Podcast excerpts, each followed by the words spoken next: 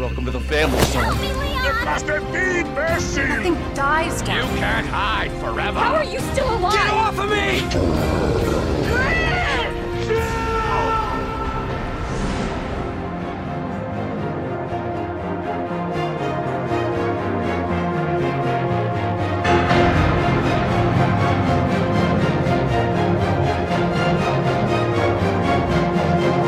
E aí, Survivors! Estamos começando mais uma edição do Review Cast. Essa é a parte 2 do Review Cast, dos 25 anos da franquia de Resident Evil. No Review Cast passado, a gente falou sobre o Resident Evil 1, 2 e 3, o Code Veronica e o Resident Evil 4. E do Zero e do remake também, mas o remake a gente só deu uma citada. E para continuar essa viagem pelo túnel do tempo da franquia, falando dos altos e baixos desses jogos que a gente tanto ama e odeia, hoje estão aqui comigo o Just, Olá pessoal, tudo bom com vocês? a Nath Slane, Hello, people. Tudo bom? nosso querido padrinho Marcelo I'm back, survivors! e, obviamente, a Dri. E aí, meu povo, tudo beleza com vocês? No último cast, a gente terminou falando mal de Resident Evil 4. Tá, a gente não tava falando mal, mas a gente tava botando outros pontos que talvez fizessem ele não ser um dos melhores da franquia. Continuando a saga, vamos falar agora de Resident Evil 5. Resident Evil 5.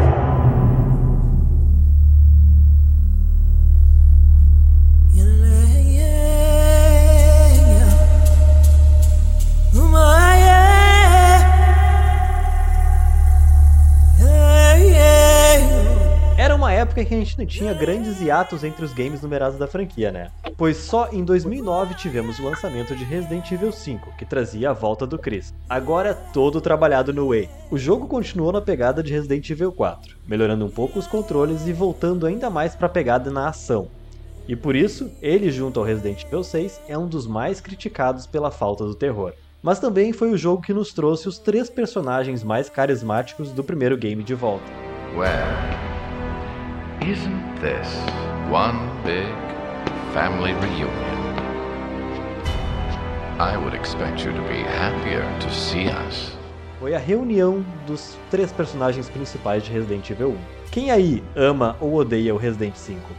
Cara, eu Eu gosto muito. amo, eu É. amo muito, muito, é muito bom. Eu, eu gosto e nem desgosto. Tô no meio termo. Tá em o Cris, eu gosto. Depois Ah. eu sou o gado aqui, né? Depois eu gado Né? de mim. Ah, É Mas Uma coisa não tá é gado Leon. Olha eu bem a muito diferença. Já viu o Chris. tamanho do Cris? eu, sou- eu sou muito mais o Chris do que o Leon. Uh, eu também, eu também por causa do 1. Uh, Ah, não. Jamais. gente, gente, porque a Adri é novinha, ela começou jogando 4 ali, É, ela pegou né, é. Não, gente, eu falou. comecei pelo 1. Eu comecei pelo 1.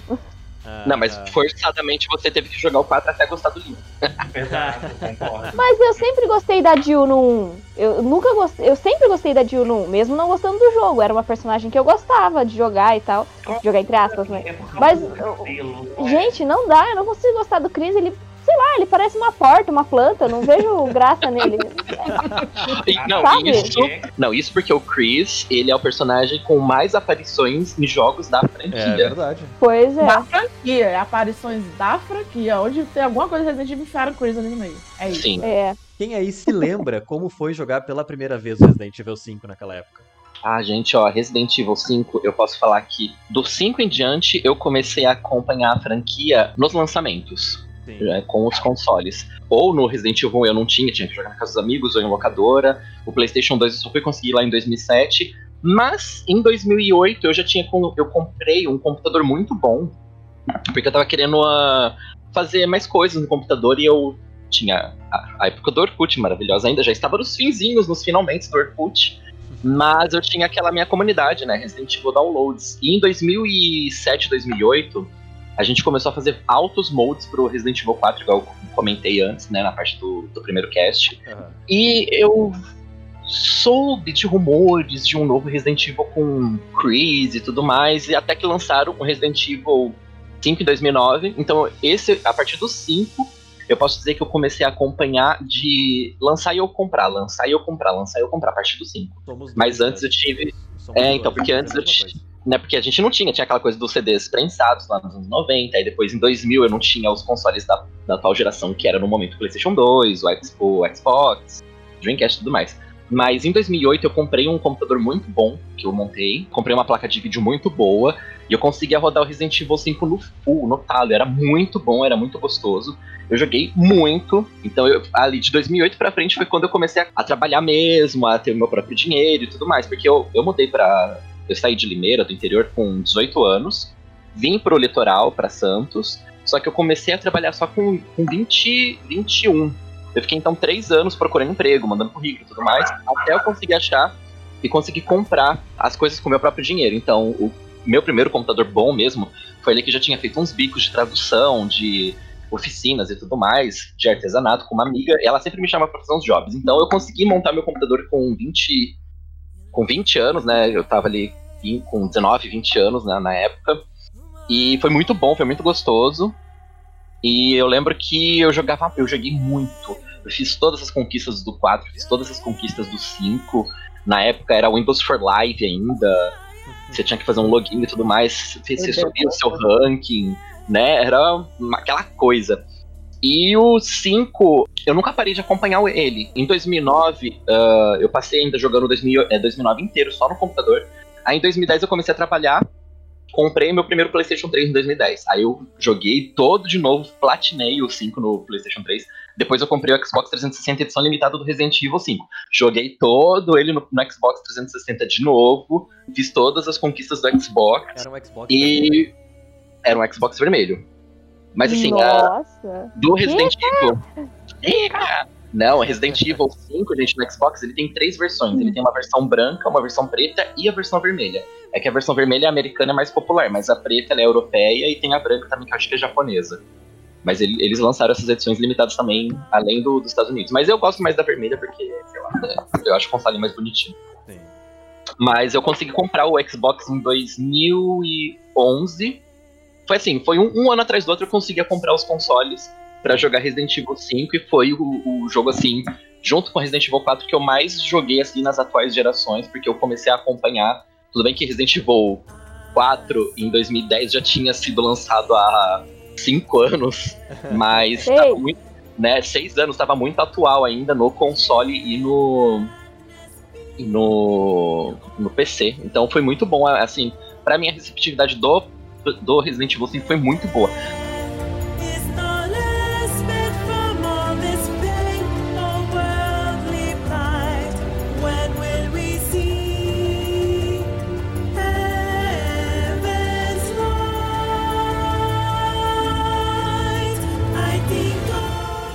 Queria dar, dar um comentário sobre Resident Evil 5 sobre jogar com o Just, porque a gente Ah. teve a oportunidade de ano passado de jogar junto, e eu queria dizer assim que o Just não serve pra jogar Resident Evil 5 co-op, tá, gente? Nunca joguem Resident Evil 5 com ele, porque ele é muito chato. Mentira. Então, é só isso que eu queria Eu tenho, eu tenho provas de que o Pedro adorou jogar comigo, tá? Então deixa se você quer ruim. Tá- Não, mentira, tá mentira. É que na verdade eu peguei o, eu peguei o espírito de Frank de jogar junto com o Marcelo. Eu fui saindo na frente, eu catava todos os kills, eu catava todas as munições, eu catava tudo. Uhum. Eu peguei espírito de Frank, porque Bolosa. uma, uma semana antes de eu jogar com o Marcelo, eu tava jogando com o Frank, e o Frank é assim, ele é desesperador de jogar com ele. Ele, Ele é muito frenético, ele é muito rápido, ele quer fazer tudo antes, ele vai na frente, mata todo mundo, e você fica lá atrás, tipo, ranking E. Depois eu usei munição infinita, ele ficou puto porque eu usava bazuca contra ele, entendeu? Aí ele morria toda hora, entendeu? Vê se pode. Você tá lá pra ajudar. Você tá lá pra ajudar a rameira, ela vai lá e começa a te dar bazucada na cara. Mas mesmo assim, ainda continua jogando ele, fica gostoso. Não, mas no meu caso eu não tava ajudando, não. Eu fui alvo de tabela. É. Mas olha só, minha defesa, eu só matei uma, a Nath uma vez e foi sem querer. Eu não queria ter Foi, eu matado a sei, Nath. eu mas- sei. É sem morte. Em seguida. Depois eu esculhambei com ele depois. Então, depois Será que eu posso dizer que eu matei a Nath sem querer também? Mas na verdade eu tava querendo. Acho que tô... Pô, bazucado na cara ainda tá na fila, não se preocupa não, Gal.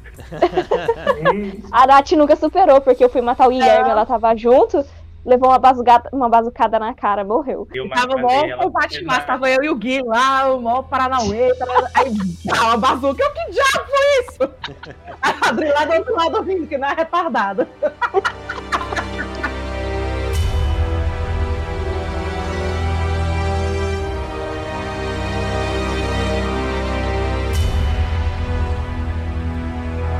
Tem algum de de nós aí que não gosta de Resident 5? Eu acho Não, acho que, cinco, acho que o 5 é um queridinho de todo mundo, né? É. É, eu acho, eu acho que o 5 ele tem menos. é, menos rejeição, vamos dizer assim, entre aspas, do que o Resident Evil 4. Sim. Mas Também é porque, é. né, gente, é o Chris, né? A gente tem que lembrar que o povo gosta Não, do mas eu acho, mas eu acho que. Não, mas assim, eu acho que o problema não é o Chris, não. Poderia, eu, Não. acho- eu acho que é um problema. Porque, enfim, é outro detalhe. Mas eu acho que o problema tá na fanbase. Entendeu? A fanbase Ah, do mas- Resident Evil 5 não é chata, É, eu entendeu? Não, Não é não, não, não vamos falar dessa. Não vamos falar do Enzo e da Valentina, não. Vamos deixar eles que Gente, acho que eu fui a- uma das únicas aqui neste, nesta cal que só pegou o Resident Evil 5 pra jogar em 2014.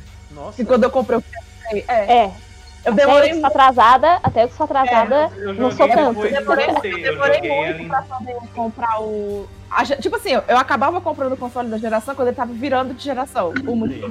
Eu faço isso até hoje. Compreendo. É, compreendo. Não julgo a Nath porque eu sou assim também.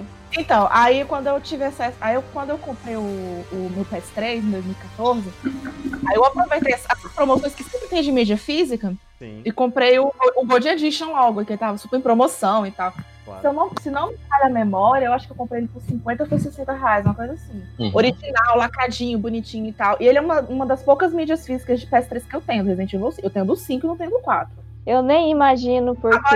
Agora Resident sim, Evil 5 é muito melhor. É porque assim, eu, eu meio que tive as duas experiências. A experiência de ver alguém jogar, que é a que o pessoal fala de zerar por YouTube, né? E a experiência minha jogando. Eu tive as duas, tanto do 5 quanto do 6. Minha humilde opinião, a diferença de jogabilidade do 5 por 4 é mínima, porque eu acho a jogabilidade menos travada que a do 4. É, é travado, não, não, não, não vamos passar Ela pano. tinha, ele tinha um Não, modo, ele jamais. tinha um modo de controle que era um pouco diferente, né? Que tu meio movia o perso- personagem um pouco mais facilmente. Uhum. Essa Mas não é por causa que o controle do Resident Evil 5 ele é mais voltado pro Xbox do que pro, pro, pro PS, não. Eu acho que não, porque ele foi lançado para as duas plataformas, amiga. Ele não, existe, ele não foi lançado no Xbox primeiro e depois pro É, PlayStation. não tinha exclusividade. É. E o Paco Lane concorda comigo. É, Eu acho que a fama do Resident Evil 5, ela nem tá mais tanto pela jogabilidade pela história. Porque, óbvio, trouxe o Wesker, trouxe, trouxe Dio e tal, de volta. Mas eu acho que o lance. Acho que foram duas coisas que deixaram o Resident Evil 5 assim. Meio que virou um queridinho, entendeu? Um, a IA da Sheva, pobre. Gente, aquela IA é horrorosa. É ridícula. É verdade. o pessoal briga com a Ashley, que a IA é burra, mas, porra, cara, tu precisava piorar da Sheva. Eu nunca, eu nunca, eu nunca pensei na Ashley como burra, só como chata. É. É. Mas. Eu achava ela chata, não Não, burra. a Ashley É. não é burra, Ela ela não é é chata. Ela é. Ela simplesmente não serve pra nada. Ela só tá ali pra atrapalhar, entendeu? Ela é a sua Ela sem é alma. peso morto, porque Não, ela ó. não mata, ela não faz nada. É. Não, gente, ó, falar pra vocês, a Sheva, ela serve sim, ela é burro de carga, gente. Pelo menos eu Não, usava ela assim. da Ashley. Ah, da Ah, Ashley, desculpa. Ashley. É, é assim, né? Desculpa, no, desculpa. No Resident, Ah, é. 4, no Resident 4 a gente tem duas maletas. A que o Leon usa pra carregar as armas e a Exato. Ashley. São duas malas. Só que uma ele enfia, sabe-se lá onde, a outra ele tem que carregar no braço. É isso aí. É, E, Exatamente. e no Resident 5 a Sheva é a mochila do Chris, né? Mas ela ela é a mochila do Chris, porque a IA não ajuda. Sim, a não ser que tu escolha jogar com ela. Eu não lembro se tem como escolher jogar só com ela. e Jogar toda a campanha. As com ela. versões fortes mais recentes tem como. Ah, é legal, né? Eu acho que a partir do, do porte do, acho que do PS4 já tava. Já, já- já te dava essa opção. Precisava zerar uma vez, né, amiga? Zera uma vez, aí você já pode escolher a chave. Ai, ai, ai, burra vai ser do Chris, mas as pessoas chamam o Chris de burro? Não chamam, porque tem que ser É. mais a pop na mulher, entendeu? Mas também se chamar ele de burro. na Verdade. eu não gosto de usar a, a Sheva como mochila, não, porque ela gasta tudo. Ah, isso é verdade. Ela gasta toda a Eu munição não e gosto. usa... Mas você põe ela pra carregar todo o resto das coisas, né? Mas é justamente ela gasta. Eu não lembro dela, dela gastar. Olha, quando eu joguei, eu não lembro dela gastando a minha munição, não. Eu sei que eu botava ela pra Ela carregar tudo. Ela Ela gasta. Gente, Eu Inclusive, inclusive depende de você botar. bastãozinho pra ela de toque. Eu falava assim, fica com isso. Isso você pode usar. Não gasta minha munição, não, caramba. Aí eu deixava ela lá ca- carregando tudo pra mim. É, é o que eu me lembro de usar ela de. De E de carga mesmo. É, e a segunda coisa que fez ele ficar queridinho é porque, assim, teve as- ele foi o primeiro Resident Evil que teve DLC, né? Tirando DLC mesmo, não foi conteúdo adicional que foi trazido, relançado, como foi o caso do 4. Ele teve DLC. Não, e as DLCs são maravilhosas. As São. duas DLCs dele são muito boas. Não, a Lost Então, eu me perco, eu, Isso- eu amo em Lost Nightmares. Não, eu amo os dois, as duas são maravilhosas. E isso agregou um peso emotivo pro, pro, pro pessoal da gente, tipo eu, Josh, Uhum. que a gente é da, que a gente é da das antigas. Trouxe a Jill de volta. Você podia jogar com a Jill. Sim. É, e Isso polêmica foi de Jill, né, gente? Exatamente. Né? Ela Esse- estava morta ou não? Né? Ela É, estava Todo o é. material promo- Todo o material promocional do jogo na época falava que ela tinha morrido, né? Eu achava super interessante eles revelarem isso no, num trailer. É, Era aquela foto da, do Chris ajoelhado na lápide. na lápide, Aham. nossa. Da Eu fiquei, eu fiquei passada é. quando eu vi aquilo ali a primeira vez. Falei, pronto. Como é que mataram a mulher? mataram não sei quem, mas não mataram a mulher. Ah, pelo amor Deus, me explica esse trem aí direito. Aí você fica. Aí essa foi um marketing que a Capcom fez que ficou bem feito. A pessoa te instigou a jogar o negócio, entendeu? É, Fora, que fora também que teve o- o- os boatos iniciais, né? Porque teve toda aquela polêmica de racismo e tal com o jogo. Sim, sim. Por isso que botaram a É, Cher, foi mesmo. porque, na verdade, era pra ter sido o Chris e o Barry. Gente, passou da hora de ter uma parceria Chris e Barry. É, Sim. verdade. Ah, Passou os- mesmo, passou. Do, do mesmo jeito que Revelations 2 teve uma previnha de Clary, Clary e Barry, tinha que ter uma parceria com eles, porque o, o- tá mais do que evidente que o Chris vê o Barry uma figura de pai, entendeu? Imagina você colocar Sim. os dois juntos num jogo. Seria bem legal, realmente. Quem sabe a gente tem no Seria 7, né? No 8, quero dizer, no Village. É, pode ser que tenha no 8, porque assim, as pessoas. Isso é uma coisa que a gente vai falar mais na frente, gente. Mas assim, as pessoas tentarem fanficar, trazer Leon de volta pro 8, Claire de volta pro. Eu acho muito pouco provável. Sim, Tipo concordo. assim, muito pouco provável. Porque se eles vão encerrar, em tese, se eles vão encerrar a história do Ethan, se a gente vai desenvolver mais na frente, não tem sentido trazer gente que vai trazer história pro Chris. Você tem que, tra- você tem que trazer pro Ethan, não pro Sim, Chris. sim. Né? Eu ainda tô esperando um Resident Evil estilo Revelations 2 com Claire e Chris, que até hoje não me deram. Ah, Eu acho que a gente, como fã, espera muitas coisas e a É. Capcom ignora, assim, caga pra gente geral. É E ainda dizem que ela escutou fãs. Aham, você Mas tá lá, Cláudia. ela também tem que nos surpreender, né? Deve ser uma pressão forte pra eles, porque eles têm que trazer o que o fã quer e ao mesmo tempo surpreender, né? Senão fica muito. Exatamente. Mas ele, mas ele opta por surpreender e matar de raiva. É, verdade. eu acho, eu acho que eles podem tentar fazer algo bacana, surpreender a gente, dando alguma coisa que a gente quer. Por exemplo, toma aqui Olha, pra vocês um pouquinho. bastante Resident Evil 3, tá? Tudo bem, mas tipo assim, eh, aquela época é- era mais começo de franquia, então a gente tava mais não, assim, ah, o que... 3 Remake. Ah, ah, esse não. Ah, tá, tá, tá. É, eles surpreenderam no ruim, né? Que... Ma- Mas o que eu quero dizer é assim, por exemplo, ó, a gente podia pegar assim alguma coisa que os fãs querem, tipo, por exemplo, né, sei lá, quer, ah, vamos colocar aí Jill e Claire junto também, que ninguém nunca viu, ou Chris e Claire também, que a gente só viu no, no Code Verônica, né? Uhum. E, e, e que nem o Marcelo falou, no melhor estilo aí, Revelations, que eu acho que é bem bacana o, o que tem lá no Revelations, principalmente o 2, eu gosto muito. E. e, Meu, e aí você coloca alguma coisa inusitada, morre alguém interessante, alguém aí da franquia já, porque matar o Ita é, é nada, é a mesma coisa que você matar nada, né? É a mesma coisa que você matar a bosta, não adianta nada. O cara chegou no 7, Então, mano. Que empatia você tem Mas, com ele? amiga, a- na história do não necessariamente significa que, ele vai, que vão matar ele, não, Eu entendeu? quero, Só não um ponto ver, final. eu quero só ver quando a gente chegar Eu quero que ele morra. Eu quero só É. ver quando a gente chegar em Resident 7, que vai- o ódio da Dri vai Eu queria dizer escorrer. que que a pelo fone de gente ouvido. falar de Resident Evil 7. Exato. Não, e, e eu digo mais, por mim morreria o Chris também. Não, a gente pode matar aí os dois que eu não ligo. Na verdade, eu, no eu 6. desejo do fundo do meu coração que o Leon morra em off, pra Dri nunca Então, saber não, é mas que deixa eu contar pra. Ó, no 6, gente, no 6, eu lembro que surgiu uma polêmica enorme por causa de um trailer lá que falaram assim: não, vai morrer o Chris ou vai morrer o Leon. Se alguém, se qualquer um dos dois tivesse morrido lá, eu tinha ficado super feliz, mesmo que fosse o Leon, sabe? É. Sabe por quê? Porque era um, era um final bacana pra um personagem. assim, Você matar alguém é uma coisa legal em obras, não deixar o pessoal vivo caquético lá dando bengalada nos, nos caras, tá ligado? Nos zumbis. O final da morte, ele é impactante, né? Ele é muito impactante pra gente, porque a gente acompanha o personagem, a Sim. gente vê crescer e tal. Daí quando, quando ele morre, seja em batalha ou em qualquer outra situação, a gente sente, né, aquilo. Traz toda aquela tua carga emocional que tu, tu tinha pelo personagem. Mas eu acho que existem Pois é, a gente tá finais. desejando que o Wesker volta, volte, volte à vida até hoje, né? É verdade. É. E ele era um vilão, né? Porque ele era muito querido pela fanbase. né?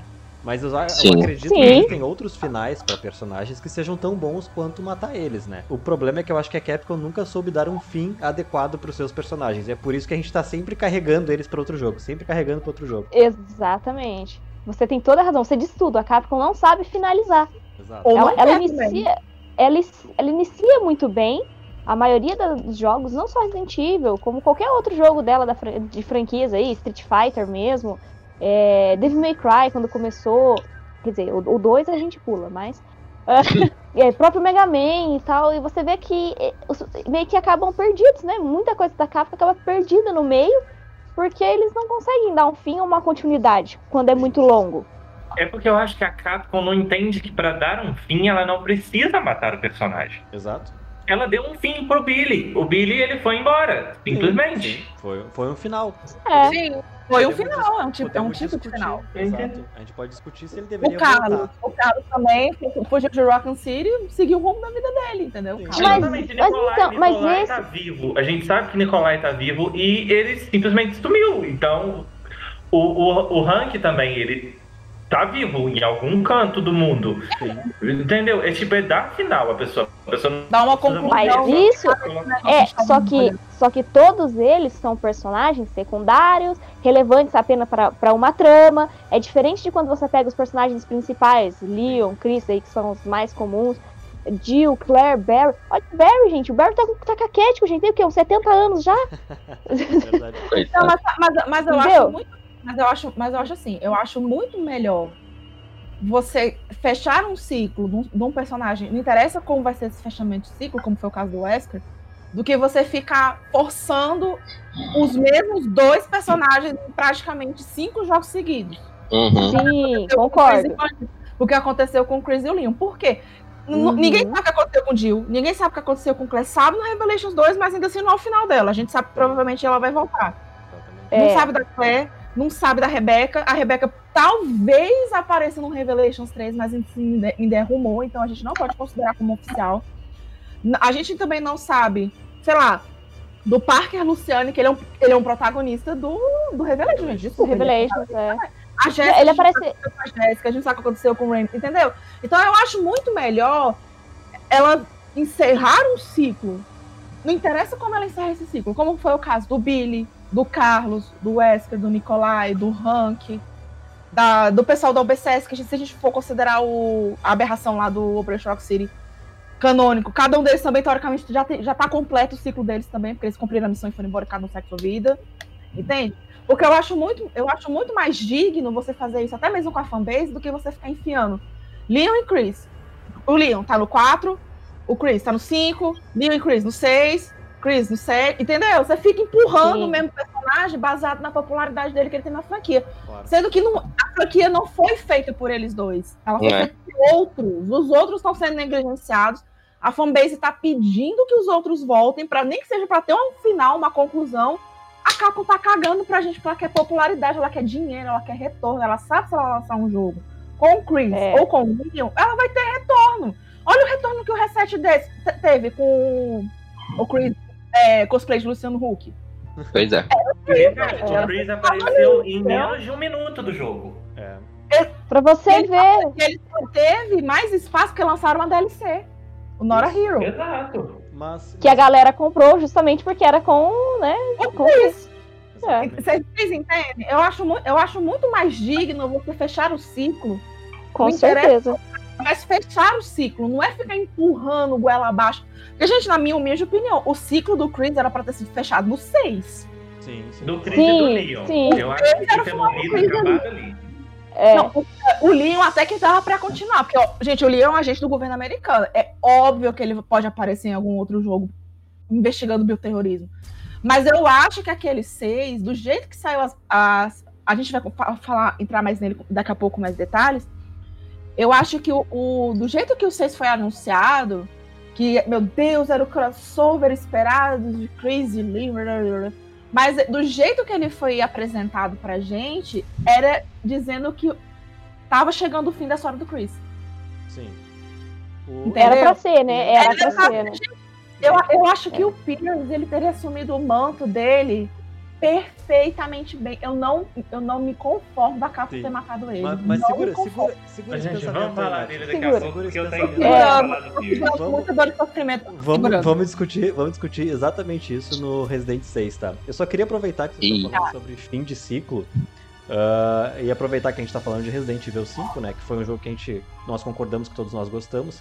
Ele foi o jogo que Sim. apresentou o fim do ciclo de talvez o personagem mais carismático e vilão da franquia, né? Que foi o Wesker. Sim, foi o Então, Wesker. A gente teve. Eu lembro que na época toda, toda aquela pegada, né, de, de trazer, reunir né, os três personagens principais do primeiro jogo, aquilo pra mim vendeu o jogo. Pra mim, né, vendeu o jogo. Com certeza. Com certeza, Ah, eu concordo E, e eu, eu adoro a história do Ele do parecia, ele, ele parecia uma continuação direta da história do, Exatamente, do, do, ele- do primeiro. Ele agregava coisas do Resident Evil 4, que tinha ali a pesquisa com as Laplagas, que levaram ao desenvolvimento do Ouroboros junto com outros vírus. Sabe, foi tão, Pra mim foi tão um fechamento de ciclo, Pra mim o 5 ele é ele é um fechamento de ciclo espiritual pra franquia. E o 6, apesar dele fazer parte da trilogia 4, 5 e 6, o 6 ele parece um reinício. Não sei como é que é pra vocês, mas eu gostaria que vocês falassem um pouco mais sobre esse eh, como o 5 representou um fim de ciclo pra franquia e principalmente o fim de ciclo do Wesker. Cara, pior que, que foi isso mesmo, né? O 5 fechou ali o, o ciclo pro Wesker e quase um, um prego no caixão da Jill também, né? Porque ela apareceu no 5 e nunca mais a gente viu falar dela pra nada, né? Verdade, só Tipo- na reimaginação depois. Sim, e, e a- a- o meu caso com Resident Evil 5 foi bem parecido com o do Just, na verdade. Porque é, eu comecei jogando primeiro no PC, porque na época eu só tinha um Play 2 estragado, não podia jogar nada, tava ruim, coitadinho. Fui comprar o meu Play 3 alguns anos depois, que eu joguei o 5. E tanto que o meu Play 2 mesmo eu comprei em. doi- O meu Play 3, desculpa, eu comprei em 2012. Já, já tava no finzinho da vida já do, do coitado. Eu, falo- eu lembro que o primeiro jogo que eu comprei, que eu fui na loja tal, a gente tinha direito a escolher um jogo pra vir com, com videogame, né? E o jogo que eu escolhi foi o Resident Evil 5. Eu peguei o Gold Edition na época. Ele foi o primeiro jogo que eu escolhi. E também foi o primeiro jogo que eu platinei no, no, no Play 3. Eu lembro que eu gostei muito, né? Na época que eu joguei a primeira vez no, no PC. Falei, cara, que da hora, né? E, e eu lembro de começar a ver, porque na época eu não acompanhei o, a- as notícias e tal do Resident Evil 5 na época. Eu peguei pra jogar o 5 meio que no escuro depois daquela minha. do meu súbito de consciência lá, que eu falei pra vocês, né? Do 4. Uhum. Aí eu fui jogar o 5 também. E eu lembro que eu joguei assim, completamente no escuro, então eu não sabia nada. E já tinha jogado os outros, os outros né? Os antigos. Aí eu peguei o 5 e falei, cara, que da hora, né? O Chris e tal, meu Deus, a Jill morreu, o que aconteceu? E conforme você vai vendo na história, pra mim ali, o 5 é um dos melhores em enredo, na parte de enredo da história, assim, em te cativar, em querer continuar mesmo jogando por causa da história. Eu achei fenomenal. Eu gosto muito do 5 por causa da parte do enredo. E, e, e aí tem essa esse vínculo, né? Esse vínculo entre os três personagens que vocês já falaram que a gente adora. E aí tem o Wesker. Quando o Wesker morreu no final, eu fiquei tipo, meu Deus, gente, o Wesker morreu. É real, possível, né? Acho que ele vai sair daquele vulcão lá, ele, ele vai voltar. E a gente Pois sabe é. que, que não é isso, né? Porque no coração da gente, do fã, por mais que o Wesker seja malvado, seja o vilão, a gente adora ele, né? O, o cara Sim. é sensacional. O tio Wesker é maravilhoso. E o Just é amigo Então- pessoal dele. Sou amigo É pessoal do verdade. Wesker do Resident Evil 5, gente. Realmente. Esse Douglas é... We love you, desse Douglas. Já Gente, levei até um. aquele Gente, eu levei uma encoxada do Wesker na Brasil Game Show. Já zerei a vida. Ai, gente, quem me dera, mas eu não tenho nem tamanho pra isso, porque acho que uma encoxada eu levo uma nucada, né? O meu bate na nuca, né? Porque... Ten minutes. Ten minutes is all I can spare to play with you.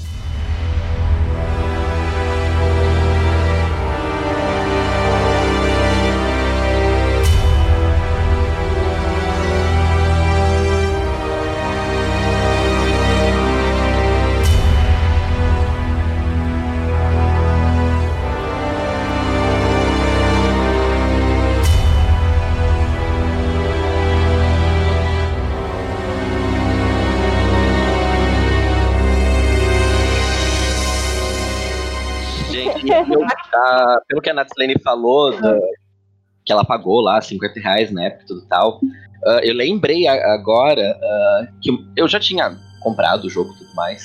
Eu fui uma vez comprar umas coisas no, na época da que tava tendo aquelas coisas das garrafinhas da Coca-Cola da Copa e tudo mais. Uhum. Aí eu, eu Uhum. fui, eu fui no mercado, eu lembro, eu acho que era no, no Carrefour. Eu fui trocar os pontos da Coca-Cola. Tinha um monte de jogo de PlayStation 3, gente, por 5 reais. Nossa. Eu não estou mentindo. Aí no meio, assim, cavucando lá no fundo, tinha um Resident Evil Nacional 5, daquela capa vermelha que era do Best Collection lá. Hum. Eu paguei 5. Não, gente, R$4,99 no Resident Evil 5 de PlayStation 3. Eu saí do Caramba. mercado dando pulos de alegria. Eu já tinha, tipo, versão de colecionador, limitada, que vem com bolsinha, que vem com cristal, Aham. não sei o que, né? Mas a gente pegar um jogo de PlayStation original, lacradinho, bonitinho, por R$4,99 no mercado, Nossa, É que loucura. sonho. tudo. E o Wesker, né? as americanas, né? Você não vê em mercado isso. né? E, e o Wesker, né, gente? O que a gente pode falar de Wesker? O vilão supremo que cativou todo mundo naquele Resident Evil 1, que morreu pro Tyrant e que apareceu no Code Verônica, né, do nada. E que a gente vê ele novamente eh, no Resident Evil 5 ali. Então a gente. A gente também vê ele no 4, né? Mas é bem, bem de relance. Ah, não, mas é, é- é bem Olha, mais ele só aparece simbólico, no 4, né, no graças, 4. graças ao Separate Way, gente. Separate Way foi, por favor, sentido naquele jogo. É, Foi, é, foi, porque foi, é assim, a gente sabe que a Ada ela é sozinha, by herself, mas a gente sabe que ela atende a comandos também, né? Então ela é uma mercenária dupla, né? Uma agente dupla ali. Ela faz o dela, mas ela também atende as exigências aí da Umbrella, que no caso tinha acabado a Umbrella, o Wesker começou a levar o, o legado pra frente. E a gente vê ele ali no quadro também. Tem ele também no- nos outros jogos antes do 5, também nos Dark Sides e tudo mais. Mas ah, ver o Wesker ali no, no último confronto com o Chris e ver o Chris realmente matar o Wesker é um, é um full circle até. Porque a gente vê aquela batalha no Resident Evil e tudo mais. A gente vê ele batalhando com o Wesker de novo no Code Verônica. E no 3 dá esse. en- encerra assim também o. Não era o jeito que a gente queria, porque o Wesker é aquele vilão que a gente sabe que podia estar aí infernizando todo mundo até hoje. A Capcom podia ter mantido o Wesker. Mas a Capcom prefere manter os, os bonzinhos aí, Cris. Mas- Mas eu acho que, que o fato dele ter encerrado o ciclo do Wesker também é uma coisa boa. Porque senão, aquela coisa de estar sempre o mesmo vilão, dando errado e voltando, É, dando errado e voltando, fica chato, sabe? Fica um negócio assim Repetitivo. maçante. Mas, mas Hum. Desenho animado dos anos 90. é, Isso, é. E, e eu acho que o fato dele terem dado um final pro, pro Wesker foi sensacional. Eu, eu, eu, particularmente, gostei muito do, do final. É, eu, eu meio que gosto quando os personagens morrem, mesmo que seja triste. Eu gosto porque encerra, sabe? Dá um, um final pra eles. E mesmo quando Uhum. é trágico, é triste, é. Sei lá, é qualquer coisa, eu também gosto. Porque eu acho muito, muito interessante isso de você matar os personagens. Porque não é uma coisa que a gente vê com muita frequência. biologicamente falando, mas a sabe- morte é o final de qualquer personagem. Sim, Exatamente. Bom, diz isso pros animes, né? Porque. Mas, Ô, gente, enfim. mas, mas vocês repararam que, além do, do Wesker, também outro ciclo se encerrou no 5? Foi o ciclo da Umbrella. Sim, sim, sim. Verdade. O ciclo da Umbrella morreu com o Wesker, porque, embora ele falasse lá no jogo Global Saturation, Ouroboros will be released into the atmosphere, ensuring complete global saturation. Ele queria reviver a Umbrella de novo, entendeu? Sim, ele queria voltar pros dias gloriosos da empresa. Exato. Ele, queria, ele, dele. ele já tinha pego a Umbrella pra ele, entendeu? Tipo, foda-se Spencer, entendeu? Ele não queria saber, não. Ele, ele- A gente, ele. a, gente, é, a gente viu bem isso do Foda-se Spencer, Né? né? No 5, Né? a gente viu isso. Enfim, né? For one who has the right to be a god. To face his own mortality. The right to be a god.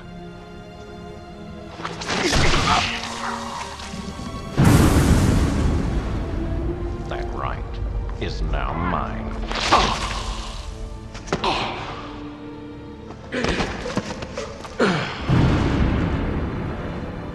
The right to be a god.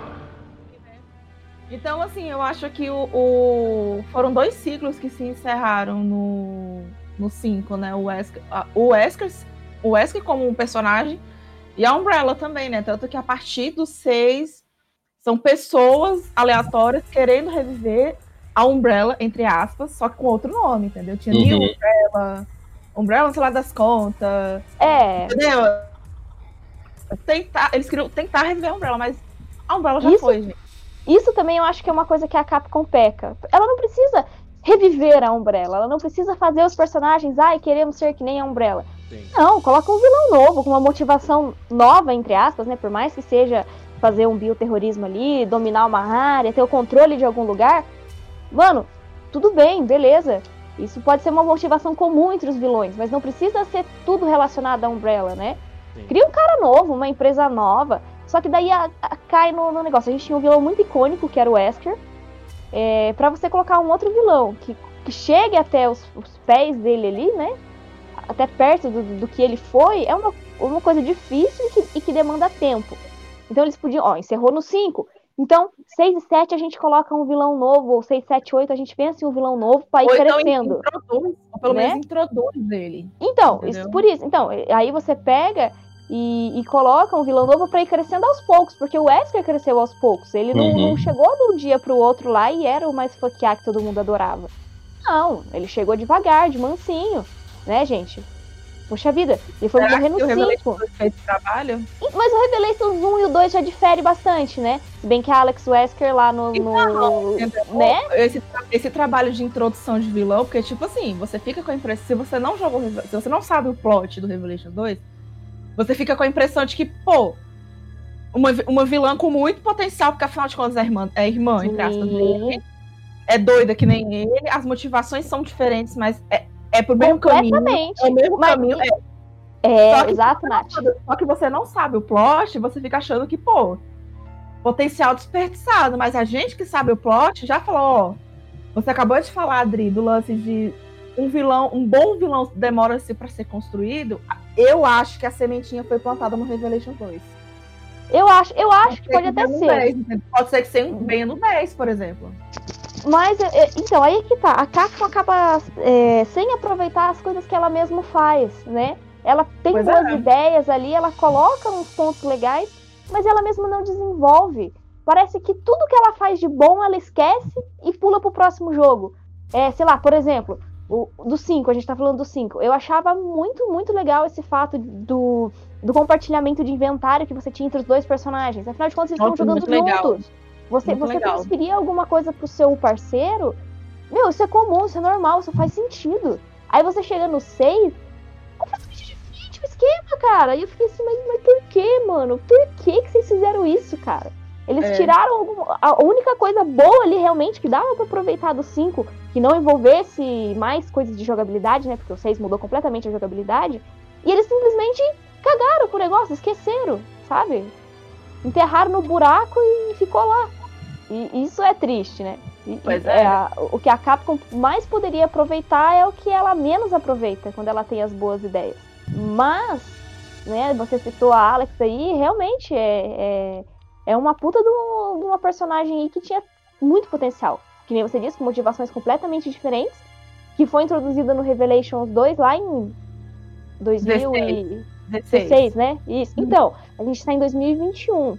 Olha só, já poderia ter aproveitado pro 8 mesmo, que não, que não lançasse no 7, porque o 7 também é de 2016, se eu não me engano, né? 17. E... 17? Ah, então. Uhum. Que não lançassem pro 7, que começasse no, no 8, por exemplo. Ainda assim tinha um puta de um potencial. Talvez, Uai, mas nada, talvez Pode ser que ela apareça. apareça, gente. Pode ser que ela seja introduzida no 8, entendeu? Ah. acontecer. É porque eu acho assim, eu acho mais fácil eles é, pegarem personagens que.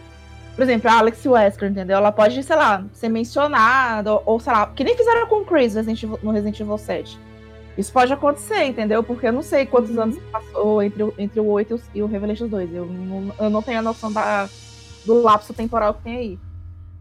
Pode ser que ela, que ela volte nesse sentido, sei lá, pra continuar trilo- uma trilogia, sei lá, numa possível. no 9 pra continuar no 10. Não sei, eu não sei o que é da personagem. A gente não tem muita informação do Village É. pra gente ter esse É. segurança, entendeu? Ah, Resident Evil 5, né, gente? E o que, que eu tenho pra falar de Resident Evil 5, né? Você tá muito gostoso, mas tocar pedra, meu filho. O que, que é isso? É mesmo, né? Aquela cena é abominável. Aquela cena é maravilhosa, Vamos. gente. Não, é o áudio do Eder Batata Doce, viu? Meu, aquela. A raiva que eu fiquei quando eu vi aquela cena. Eu falei, meu Deus, o que, que, que, você, que bomba que você tomou? Que droga de bomba é essa que eu quero tomar também pra socar a pedra, cara? Eu não entendo por que, que vocês brigam com socar uma pedra vulcânica, sendo que no começo do jogo ele tá quebrando coluna. Tem a parte solares tá quebrando coluna, gente. Aquilo pra mim, eu fiquei assim, por que, que vocês estão brigando se o cara já faz a merda desde o começo do jogo? Mas ele, mas ele não faz que. A pedra, ele tira a pedra do lugar no soco, na porrada, na força do ódio. Literalmente, mano. Amiga, ele destrói a coluna. Mas, mas a coluna não é tão relevante quanto uma pedra. Ele deu uma porrada na coluna. Não é, sei lá, não é tão impactante. E aí o cara move uma rocha gigantesca, tá ligado? Na porrada. Ele esteja na adrenalina, na frenesi, na erva, no que ele quiser, mano. No whey protein do milagre dele lá. Nenhum humano, nenhum humano consegue tirar uma rocha daquele tamanho do lugar. O cara. Não, tudo bem, eu não, Gente, concordo, não eu não tô discordando disso, eu não tô falando que aquela. Eu só tô comentando que existem justificativas para aquilo tudo acontecer, que são Marcelo, repete tudo de novo que tá cortando muito o seu áudio, tá muito ruim. bem falhado. Eu acho que, tipo assim, eu não estou justificando. Amigo, tá ruim ainda, amigo. É, deu, deu uma falhada agora no teu áudio, Marcelo. Tá bem ruim, tá Vai falar mal do Cris Danis. Mas eu não tô falando mal do Cris, eu tô defendendo o Cris. Vai defender o Cris Danis. Oh, meu Deus do céu, não vou falar mais nada não, vou embora.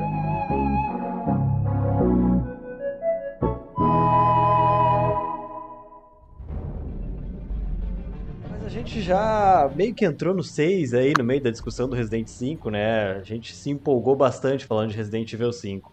Ah, e lá em 2012, foi um ano de muitas promessas não cumpridas, afinal, a gente não teve o fim do mundo e o Resident Evil 6 não trouxe o terror de volta para a franquia. Eu lembro muito bem que essa era uma das propostas do ambicioso game da Capcom, que ia trazer quatro campanhas que se complementam e muito multiplayer, com quase todos os personagens mais queridos da saga reunidos em um só game. O que, que poderia dar de errado, não é mesmo? Mas como é que cada um de vocês recebeu Resident Evil 6 naquela época? Eu queria começar pelo nosso padrinho Marcelo. Então, eu não recebi Resident Evil 6 naquela época, eu só fui receber Resident Evil 6 depois, então, né, gente, vamos lá. Muito tempo depois, ele já tava lá no. Já tava quase lançando o 8, eu tava recebendo Resident Evil 6. E eu não acho Resident Evil 6 ruim, tá? Tá. Ele tem defeitos, mas ele tem muita qualidade. Por exemplo, eh, se você depois que você termina o jogo, ele tem um modo linha do tempo. Ele fica muito mais com, sentido, porque ele é muito confuso se você seguir campanha por campanha. Se você jogar Leon, Chris, Cherry, porque a gente não gosta do Jake, e depois ainda. Tipo assim, o jogo fica confuso pra sua cabeça. Mas depois que você finaliza ele, ele tem uma linha do tempo. Então, se você segue aquela linha do tempo, é, lá vai eu, louco das linhas do tempo falando, né?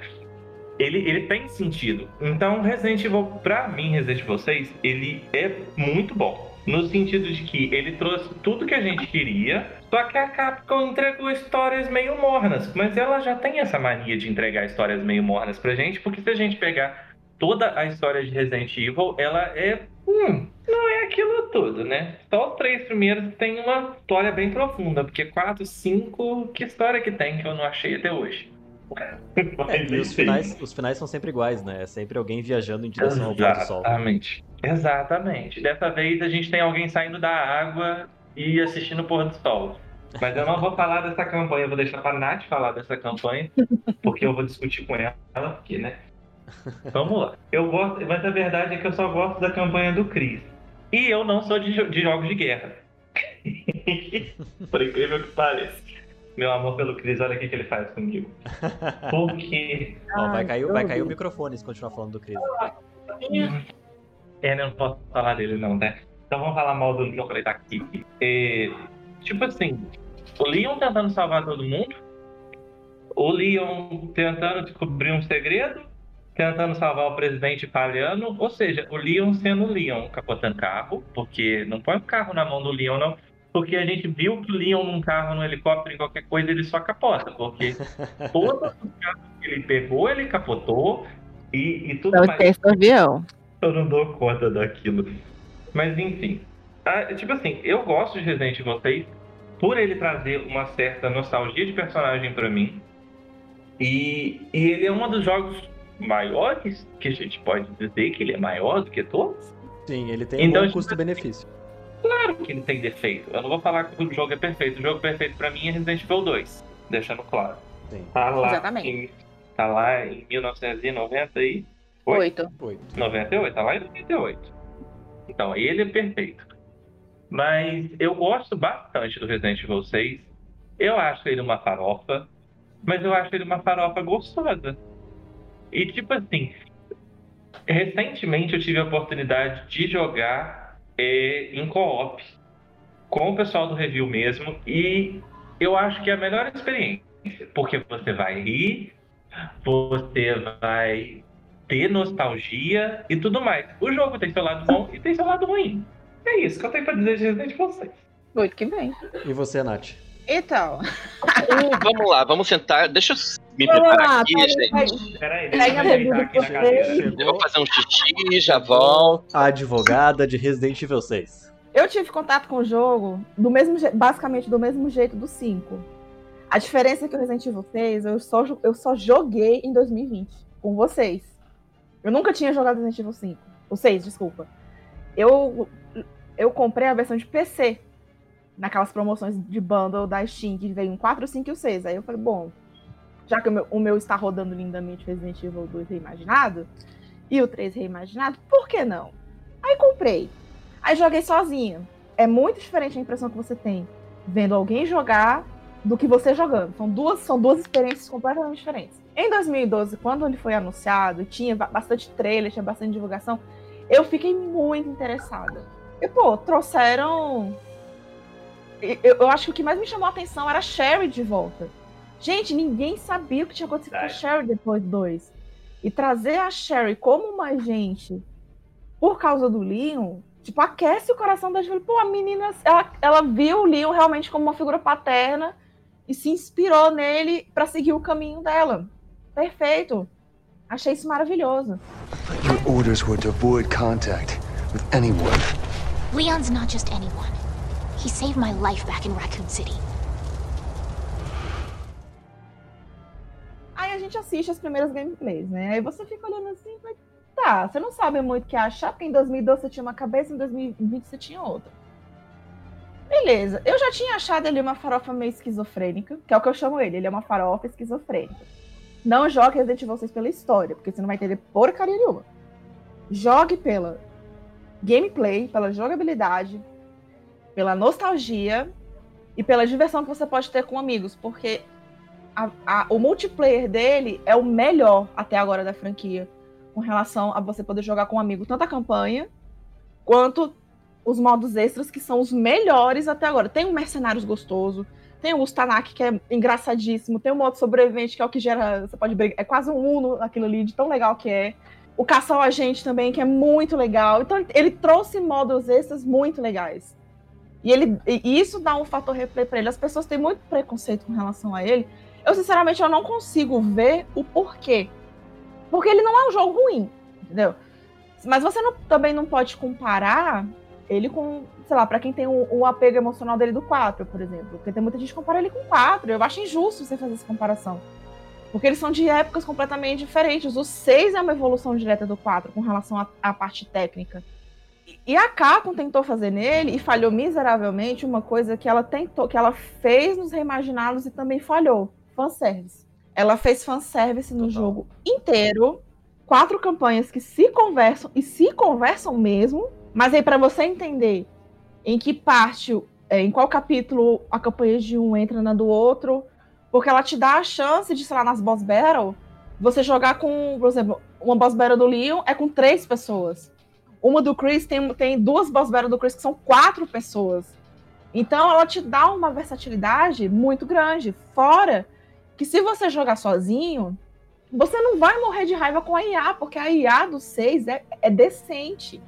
Ela não vai gastar munição, porque os, os inventários não são compartilhados, que é uma coisa que a Adri falou lá na frente, atrás, desculpa. E, e, você, você pode, e você literalmente você pode depender um pouco da IA do 6, porque o, o personagem que você escolher pra ficar na IA, ele não vai ser burro. Ele não vai te jogar lá na frente, ele não vai te matar, que às vezes era o que acontecia no 5, coitado. Você também não podia exigir muito. Mas assim, o Resident Evil 6 é um bom jogo.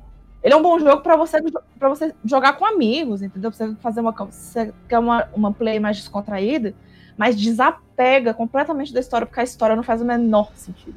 Nenhum. Mas essa questão de, de, de inteligência artificial dos jogos, a gente também tem que parar e pensar que não adianta a gente querer cobrar de uma inteligência artificial de 2000 e 2014 a mesma coisa de de 12. 2020. 12. É, de 2012, a mesma coisa de 2020, entendeu? São mundos totalmente diferentes, são Não, tecnologias totalmente diferentes. Total. Então, essa comparação entre os jogos da, da, da saga, eles têm que acabar por questão de tecnologia. Porque se você parar e pensar, não tem como você comparar Resident Evil 1 com Resident Evil 7. São mundos diferentes. Mas eu acho que a questão não é, né, nem é tanto pela comparação tecnológica. Isso é um mal de um fã de Resident Evil. Todo fã de Resident Evil tem isso. É a comparação afetiva. Sim. Sim. É a comparação afetiva. Porque o que eu mais vejo e o que eu fico puta de raiva é ninguém falar que Resident Evil 4 é o melhor da franquia, sendo que ele só jogou o 4. É claro que pra ele vai ser o melhor da franquia. Ele tem um apego jogou um. sentimental por ela. Do mesmo jeito que o 2 tem um, eu tenho um apego sentimental pelo 2, mas eu sei que o 2 não é o melhor. Sim. Ele não é o melhor pra muita gente. Ele, eu não posso dizer, eu não posso carimbar, falar, eu, na, eu Natslane, falo e, e, e é a minha opinião que conta e a sua você discorda da tua casa. Não, eu não posso fazer isso. Porque eu Na tenho um apego você sentimental pelo 2, entendeu? Isso é uma coisa que irrita, às vezes, no fã de Resident Evil. É subjetivo, Ele né? tem uma. É, ele, ele Subjetivo. tem, ele aí tem a um gente- julgamento, ele tem um, um- um julgamento afetivo, ele não, ele não se apega. Ele, acho que nem é se apega. Ele tem um julgamento completamente afetivo, mas ele não vê os outros jogos como coisas positivas. Por exemplo, isso é uma coisa que a gente vai falar mais pra frente. Eu tenho um ódio mortal pelo Operation Raccoon City, mas eu tenho um ódio mortal pela raiva que ele me passou, não pelo jogo, porque o jogo é bom. Sim. E é isso que, e é isso que é você divertido. ele é divertido. Você consegue jogar, entendeu? Quando você consegue jogar, quando você não é barrado pelo amiguinho. Mas assim, ele é bom.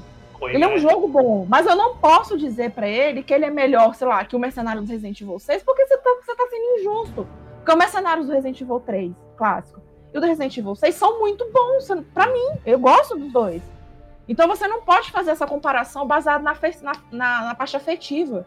Que é uma coisa que o fã de Resident Evil faz essa, muito. Essa, essa questão de comparação também é- já é do ser humano. Ele tem uma certa mania de querer comparar tudo. E a gente tem que aprender a ver as coisas com olhos diferentes. Porque é igual é, você comentou comigo hoje mais cedo sobre o, o, o ver o lado bom das coisas. Exatamente. Entende- Entendeu? O pessoal tem que parar com essa mania de querer comparar jogo. Ah, Dave McCray é, é- é melhor do que Resident Evil. Ah, Resident Evil é melhor do que The Last of Us, por exemplo. Ou The Last of Us é o melhor jogo do universo. E tudo mais, gente, é questão de gosto. Sim, sim. Entendeu? O povo tem que aprender é de separar as coisas. Eu gosto muito de Resident Evil. Muito mesmo. E tipo assim, eu amo todos os jogos. Claro que eu tenho ali meu, meus. É, você tem as suas prefiro mais, preferências, né? Uns, que você gosta mais, outros que você gosta Exatamente. menos. O que é normal, entendeu? Exatamente. Ninguém tira da minha cabeça, por exemplo, que Resident Evil Revelations 2 é o melhor pra mim. Você pode tentar um pau Resident Evil Revelations 2, que eu não tô nem aí, pra mim ele é o melhor. Claro, então a mas- gente tem que, o povo tem que parar com essa mania de querer falar assim, o meu jogo é melhor do que o seu. Até porque não é de Sim. ninguém, né? A Capcom lança cada um que gosta do seu, né, gente? Por favor. Sim. Exatamente, é. Tem pra todos os gostos, né? A Capcom adora dar opções. O, o 6, ele quis ser um fanservice para todos os fãs da franquia, fãs da, fãs da velha guarda, fãs que gostaram do formato do 4, que é de ação, e fãs que Uhum. queriam alguém de volta, que era a Sherry. Ele Eles trouxeram a Sherry e o Jake, que o Jake, ele, na minha opinião, ele foi mal aproveitado. Ele tinha muito potencial para ser um bom personagem. foi mal Uhum. aproveitado. Mas Mas ele foi super mal aproveitado. Uma curiosidade rapidinha, não sei se vocês sabem, mas o Jake, o dublador do Jake é o mesmo do Joel do The Last of Us. Troy Ah, é? Baker. É o Troy É. Baker? É o Troy Baker. Yes. É o Troy Baker, O sim. cara é muito versátil. Ai, gente, eu vou reparar agora. Eu não tinha reparado isso. E, e, eu tava até ouvindo um podcast recentemente que falava do- dos trabalhos dos trabalhos dele e ele fez muita, mas muita coisa Sim. que, que o pessoal não sabe. Por exemplo, ele fez Uncharted também. Sim. Sim, ele dubla. fez um- É o irmão do, do Ah. Nathan. né? É, mas é, Isso. deixa, eu ia falar depois, deixar ele E- continuar. ele- e justamente ele, ele é um ótimo dublador, porque cada personagem dele você não sente de, de, de- de igualdade nos personagens. É, o Nats, ele fez que gosta aí de Final Fantasy, ele dublou aquele chato do Snow lá também, do Final Fantasy Ah, ele 13. dublou? 13. É, ele dubla o Snow. Hum. Ai, personagem insuportável. Ah, ele é chato no mas depois ele melhora. Ele faz muita coisa, então, tipo Agora, assim, agora, sabe, agora, sabe uma coisa que as pessoas também, elas não. É porque a gente tá. O Marcelo acabou de falar que foi uma coisa que a gente conversou mais cedo hoje. Que inclusive a gente vai voltar nesse assunto nas reimaginações. É, ver o lado bom das coisas. Gente, foi o Resident Evil 6, foram os jogos de 2012 que trouxeram legenda em português pra gente. Verdade, verdade. Sim, Hum. sim. Tem esse, tem esse marco que as pessoas elas ignoram. Aí, aí- aí depois que veio, graças a Deus, a Capcom resolveu olhar pra gente e trazer uma localização, uma full localização português Brasil com dublagem para lá, para lá. Que as- aí veio aquela reclamação, me desculpa, patética, de ah, mas eu prefiro eu prefiro legendado. Mano, você pode Só, só colocar em inglês. configuração de idioma inglês. uhum.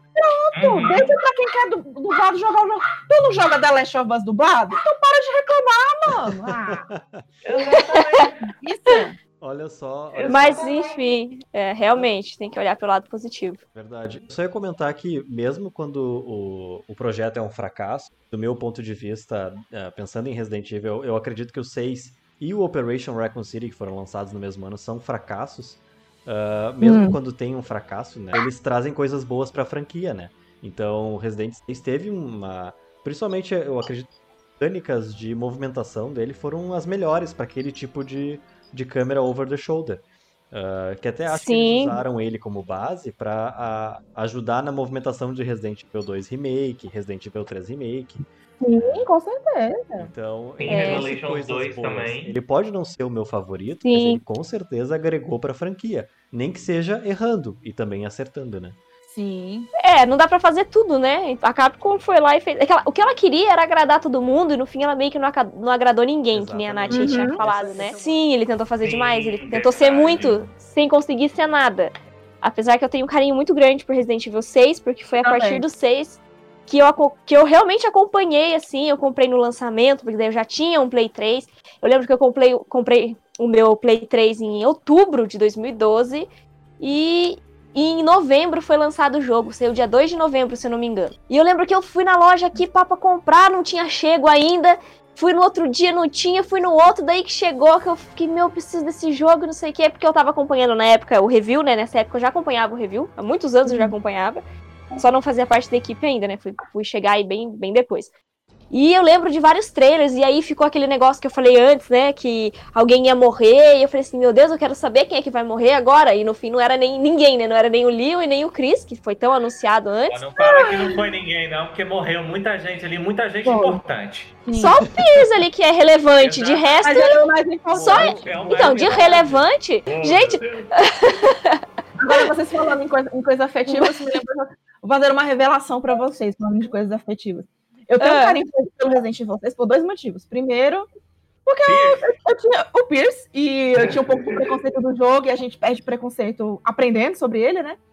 E segundo, porque eu sou uma pessoa. O Just sabe disso. Eu sou uma pessoa que joga muito só. E o Resident Evil 6 foi o primeiro que eu joguei multiplayer. Então, eu- ó, meu carinho por ele. Eu vou defender ele até bacana. Exatamente. Bacana. Eu acho, que, eu, eu acho que esse sentimento que você tem pelo 6 é o mesmo que eu tenho pelo 5, porque o 5 foi o primeiro jogo que eu realmente joguei em co-op com alguém. Então ele tem um lugarzinho muito especial no meu coração. Uhum. Não é o melhor, mas, Mas. ele tem um lugarzinho muito especial. Uhum. Mas enfim, né? É, realmente, eu acho que o 6 foi ali. Eu, que nem eu falei, eu gosto muito, é, principalmente por causa da jogabilidade. Pra, eu tenho pra mim que o Resident Evil 6 é o meu Dragon Ball GT, sabe? Porque. Faz sentido. todo mundo odeia, mas eu amo.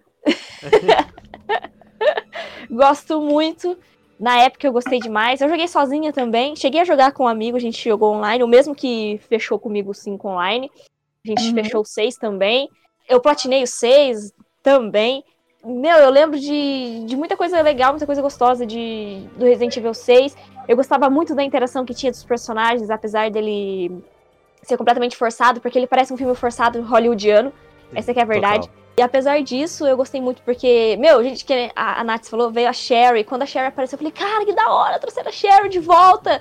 Né, tipo, meu, gente, tantos anos depois, ela seguindo os passos do Leon, né, e, e tanto Leon quanto a, quanto a Claire tinham influência sobre ela, ela fala sobre isso no jogo. O Jake, eu não gosto dele, eu acho que foi uma tentativa de tentar, de tentar trazer uma, uma parte do Wesker de volta, mas que não fizeram direito. Eu acho que se tivessem colocado uma pessoa completamente aleatória ali pra ser a, a- quem tivesse os anticorpos ali, essas coisas que fosse funcionar do mesmo jeito que o Jake, bacana. Mas ele ser filho do Wesker ficou muito Mas a avulso, verdade sabe? é que o pessoal não gostou muito do Jake, porque o Jake não tem um background. Se você parar e pensar, como de onde que surgiu essa criatura? Em que Também. momento do tempo de Resident Evil essa criatura? O Wesker parou pra dar um pé numa mulher e ter um filho. Então, no meio da onde? No meio do nada, lá do país que ele vive lá, esqueci o nome do lugar lá na. Nada, é muito bizarro. Né, Mas, no... gente, a, pessoa, a, Enfim. pessoa, a, a pessoa carente, ela não escolhe lugar, não. Gente, o que aconteceu. A verdade, a verdade que aconteceu com o Wesker é a mesma coisa que aconteceu com o Virgil, ou vice-versa, né? Porque do Sim, Virgil, sim, no É, é caso. o mesmo plot. É, tá? porque o, porque o, o, o Virgil, na verdade, veio primeiro, né? Porque o Devil May Cry 4 é de 2008. Sim. Mas, mas enfim, são dois caras, assim, completamente calculistas, frios, que não estão nem aí pra dar um pegazinho, fazer uma rapidinha com qualquer um que seja, porque os caras estão tentando dominar o mundo, entendeu? E, e convenhamos, gente, dois caras como ele, você acha que ia dar umazinha ali sem, sem uma camisinha, sem um nada, sem enfiar uma pílula do dia seguinte na goela da mulher? Mano, pelo amor de Deus. Ele pouco se importa, às vezes ele já tava até pensando na- em, em investimento, tipo, se eu morrer, se eu morrer, vai ter um Gente. meu, entendeu? Ah, um mas mas aí- ele fala, gente, temos também. Ah, o Wesker conhece muito de bio, biocoisas, né? Ele É. mexe Né? com essas coisas de genética e tudo mais. Verdade, Tudo Não bem. nada ele fazer um filho- 5x1 ali e usar o, o esperma dele, né? Pra poder não? criar o bichinho lá no vidro, né? Mas aí você pensa assim, se, se, se ele ele quisesse. É, Exatamente, ia chegar nesse ponto. Se ele realmente quisesse usar aquilo pra qualquer fim que tivesse, ele ia levar embora. Ele ia matar a mãe da criança e ia levar embora com ele. Daqui a pouco. Entendeu? Jake É um projeto assim, os filhos de Wesker. E o Wesker era as crianças Wesker. Daí agora tem os filhos Não, de mas na Não. verdade. Que plot! Verdade, essa Né? ideia, se você parar e pensar, a ideia dos seis, ela funcionou em Revelations 2. Se você pegar a história do Sim. Wesker, ela funcionou em Revelations 2. Porque fez mais sentido lá. Sim. Exatamente, aquilo ali fez sentido. Agora, o Jake, filho do Wesker, surgiu do nada. Gente, mas, Então, ó, é. mas, mas, sinceramente, eu acho o seguinte. Porque, tipo assim, o Wesker, ele é uma pessoa. Assim, ele- ele- isso é claro e evidente pra todo mundo. Ele é uma pessoa que ele não tem. Ele, ele é tipo, como se chama? Ele é meio que um psicopata. Ele não tem empatia por ninguém. Sim. Ponto. Ao mesmo tempo, gente, nessas andanças aí da vida, ele pode ter simplesmente ter, sei lá, ficado com uma mulher, o que é perfeitamente possível, hom- hom- homens fazem isso. Uhum. Aqui curtiram uma noite, entendeu? E, e ele não ia contar que ele talvez fosse fértil o bastante para poder gerar uma criança. Sim. Entendeu? Porque se o Wesker soubesse da existência do Jake, óbvio que ele ia catar o moleque pra ele, mas ele não sabia da existência do Jake. Entendeu? O que, o que, que pode ter acontecido? Sei lá, em algum momento da vida, porque, a gente sabe, né, que a gente faz exames e tudo. E o pessoal lá, eles têm um banco de DNA lá fora, nos Estados no, no- no mundo lá fora. Eles têm banco de DNA. Obviamente que quem conhece o Wesker já tava, olha, deu, ficou com o olho grande lá e foi caçar se existia algum resquício de, de coisa genética dele, porém, já que ele foi destruído no vulcão. Foi isso, gente. É. Ai, eu acho que não tem perdão. Não, Não- eu eu acho que por mais que a gente especule, tente defender ou tente acusar, sei lá, pra mim não entra na minha cabeça, cara, que alguém do naipe do Wesker ia dar umazinha assim. Mas, É a mas mesma mas coisa de que escolher o tá. Akuma no Resident Evil 2, é isso. Tava lá com uma- Mas, mas falando, falando do Jake, vocês lembram daquela, daquele teaser que eles deram de um próximo jogo, de uma próxima aventura do Jake, numa cena pós-crédito, se não me engano, em Resident Evil 6? Eu lembro Eu dessa lembro. cena e eu fiquei. E eu realmente eu, eu fiquei. Sei lá, eles podiam ter trago uma DLC com essa cena, né? É, e eu com esse achei. cenário? Eu lembro que eu vi, eu não, não curti tanto a história, mas eu lembro que eu vi isso aí, eu fiquei empolgado por um jogo do Jake. pro jogo só dele. Né, o spin-offzinho dele ali. Exatamente. Eu, eu acho que eu acho que faria, menos- além de fazer total sentido, poderia também dar o background que a gente não sabe do Jake. Exatamente, ia falar isso. Exatamente. Pelo menos ia dar uma moral maior pro cara, né? Porque e- eu acho que ele foi um dos personagens mais odiados ali do. Do R6, né? A gente tinha a Sherry, que já voltou, que já era uma pessoa amada, certo? A gente teve a Ada, que voltou, o Leon e o Chris, que já são mais que conhecidos. Aí eh, você tem o Pierce, que eu achei que foi um personagem muito bem desenvolvido, ficou muito bom, fez todo sentido na trama da história. E eh, ali, de- dos personagens novos, ele foi sensacional. E eu não vou mentir, porque eu também gostei que ele morreu no final. What are you doing? No, Pierce, don't! You can still make it out! God damn it, Pierce! No! Pierce, open the goddamn door!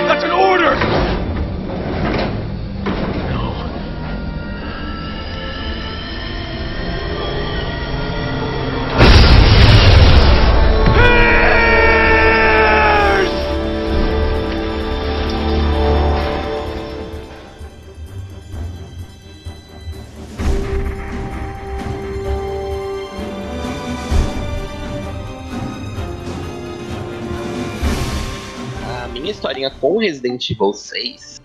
ah, na verdade, eu tenho muito a agradecer a Resident Evil 6, porque foi esse jogo que me colocou dentro da equipe do review em 2012. Ai, Coisa mais linda aí. tá Fofíssimo, mas por quê? de vocês ele dá boas lembranças. É, também, né? Mas por quê, gente? Porque teve aquela campanha frenética também, esquizofrênica do No Hope Left, que ela tá Sim. espalhada pelo mundo inteiro, inclusive em um viaduto de São Paulo, que apareceu uma pichação em São Paulo, e eu conheci aquele viaduto porque tinha acabado de passar ah, no- numa semana antes, naquele mesmo viaduto. E eu falei, mas pera, não tinha nada escrito lá no No Hope Left, né? Eu acho que a Capcom não, não ia ir pra São Paulo pra pichar no muro No Hope Left, né? Aí eu postei isso no Twitch e logo em seguida eu recebi uma DM da Bruna falando: Ai, cara, eu acho que, da, eu acho que é da Bruna ou Seraldi. Ah, você sabe onde que é exatamente esse endereço em São Paulo? Não sei o que, porque o Seraldi ele mora, morava, em- mora em São Paulo ainda, né?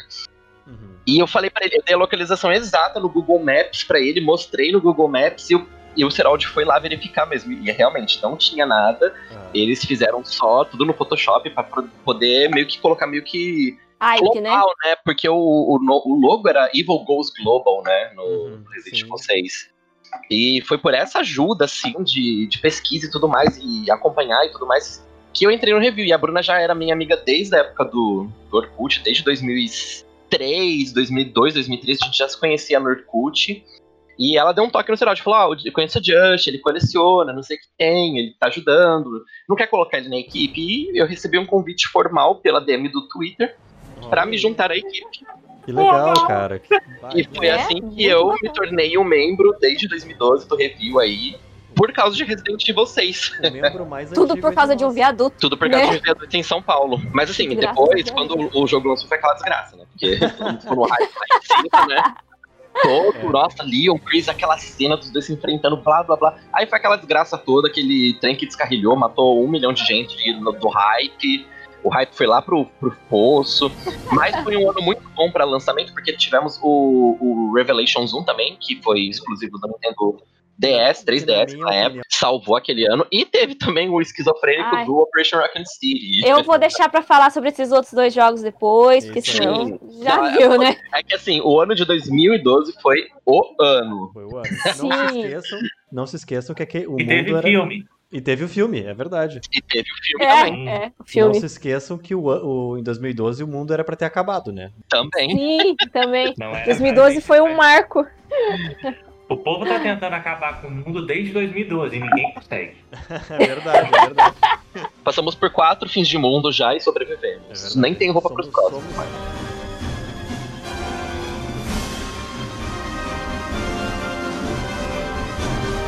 Aproveitando aí o teu gancho, Just, eu fui um que fui. Eu fui muito pego no hype do Resident 6. Muito pego. Eu, Uhum. eu assistia todas as, a todas as divulgações, eu acompanhava o review a mil, entrava todo dia no site pra ver novidades do jogo. Eu tava muito animado pra aquele jogo. Eu achava que ia ser o jogo, porque Resident 5 pra mim tinha sido muito bom. E o Resident 6 eh, saiu o quê? Três anos, três, quatro anos depois, né?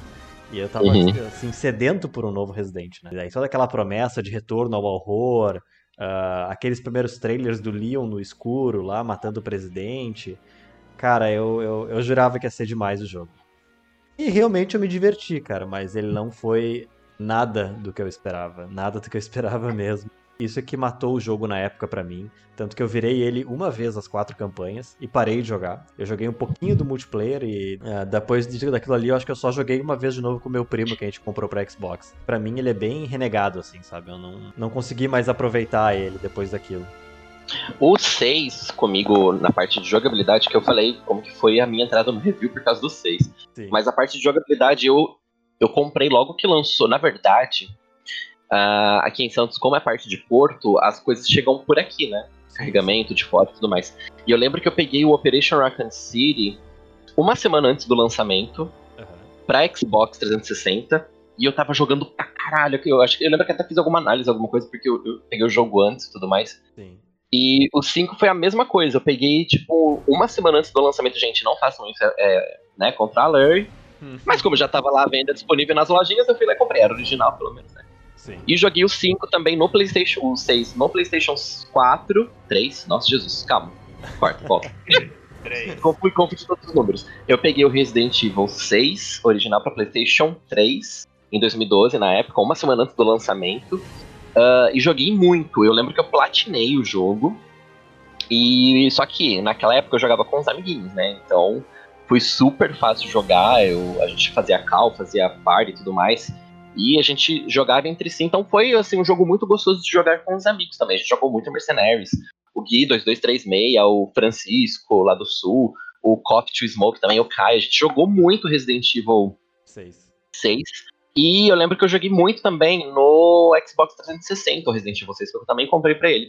Aí quando saiu o remaster pro PlayStation 4, eu já olhei pro jogo e fiz, né, não, cansei. É, já deu Eu mim. joguei um pouquinho, é, joguei um pouquinho assim, tenho ele liberado lá, mas tenho as campanhas liberadas, mas não cheguei a fazer troféu, não quis correr atrás, porque realmente é um jogo que fica pesado depois de um tempo. Você não. Sabe? Eu, pra mim, não é um jogo que vai pra frente. É, e as histórias dele, todo, todo o enredo dele, ele ficou meio perdido na série, né? Que a gente não teve uma Sim. continuidade daquela, daquela organização secreta que o Simmons fazia parte, né? Então, a partir do 7, realmente reiniciou a história da franquia. Do É um ciclo novo, é uma nova Literalmente, trilogia. Foi literalmente um spin-off. Ele tá fora da cronologia, assim. Ele não continua muita coisa do 5 e ele não, não leva nada pra frente também. Então, é, eu acho que na campanha ali do Chris, se o Chris tivesse morrido no lugar do Pierce, do jeito que o Pierce morreu, teria muito mais sentido, porque você imagina uma pessoa que luta contra bioterrorismo e, e tudo, toda aquela, todas aquelas coisas que o Chris faz, pegar os serviços para poder salvar um dos soldados dele teria dado uma morte muito, mas muito melhor pro Chris do que ficar empurrando ele e deixar o Pierce morrer, porque o Pierce, o Pierce tinha o, o, o manto do Chris por espírito ali. Você sabia que se ele continuasse na saga, ele se tornaria o protagonista. Mas, né, gente, a gente tá falando de Capcom. E Capcom, ela adora cagar as coisas. Eu acho que muito do, do problema do, do, do Resident Evil 6, dele não agradar muita gente, é porque a gente se decepcionou com o final das histórias. Uhum. Tipo assim, ele te deu. O final da história da Helena, por exemplo, ah, ela foi perdoada. Ela traiu um país, sabendo que a gente conhece que os Estados Unidos não tem essa de perdoar todo mundo, Uhum. né? Ela foi perdoada. O, o Pierce morreu para salvar o Chris. Que morte ridícula! Porque podia ter muito bem ter sido o Chris a morrer. Eu não me importava. Pois é. Também não. No final do. Também não. final da, da Sherry. A Sherry de avião e o, o Jake de, de moto. Final horroroso. Final da ida. Nem lembro. Nossa, agora. Eu não lembro do final. Ah, lembrei ele final indo da pra ida. próxima, indo pra ida. próxima missão. É, ela continua. A, a Ada, ela tá destruindo tudo sobre ela. Aquele ali eu achei um final digno de espiã, porque ela tem que destruir tudo que existe sobre ela. Então o final da Ida foi. Eu acho que a campanha da Ida é a única coisa que presta em Resident Evil 6. Cara, a campanha da Ida é muito boa, cara. Pior que a Ela é campanha da Ida é muito boa. Eu. Ela amarra muito bem as outras histórias, tanto que se você parar e pensar, a campanha da Ida ela só era liberada depois que você terminasse todas as campanhas. Sim. Isso. Ela é uma campanha no- chave. no- Isso, É. entendeu? Então eu acho que o interessante do. é, mas é igual Resident Evil 4. A campanha da Ida é a única coisa que serve pra Resident Evil 4, que é a única coisa que dá amarra na história. Uhum. Então, Não, de novo, a Ida carregando Resident Evil nas costas. Capcom, por que, que você ainda não lançou um jogo solo da Ida? Me responda, por favor. Porque ela tem que estar acompanhada do Leo. Ela nunca vem sozinha. O que é triste, porque ela é uma mulher independente, poderosa. É. É na mais, é mais o macho Leon que não consegue ficar sem ela. né? É verdade, realmente. O Leon, o Leon é completamente dependente dela desde o 2, né? Porque se ele tá sozinho em algum lugar, ele já morre, tinha né? Morrido, é, ele já tinha morrido. Com toda É. certeza. Exatamente. Eu acho que o único lugar que a Ida não está é no. No Condenação. Não, não é no Condenação. O... Nas animações ela não tá. é, nem no Não, Vendetta no e nem no. Ela- Não, mas ela tá no. Não, não, não. Tá, entre O aspas. Degener... O Degeneração é o primeiro, então. Ele tá Não, no. não, é ela não tá Condenação, nele. Ela tá no Não, Dam- Não, não. Damnation. Não, ela o, tá. o, o Damnation. O Damation é o segundo. Isso, daí ela tá. Que é o que ela tá. Que ela tá. Isso. É o da, é o Isso, da, isso. é da Slet- é Sve- Svetlana, eu acho. É, da Svetlana. É, Aquele filme é o muito bom, rapaz. É Ele é o que muito só bom. tem o Leon e a Claire. O Isso, isso, o que tem. E a Ada. O terceiro é o que tem o Chris e o Leon. É, E a Rebeca. Reparem, a reparem, Rebeca. que, reparem que o Marcelo só citou o Leon em segundo quando ele falou do Chris. Né?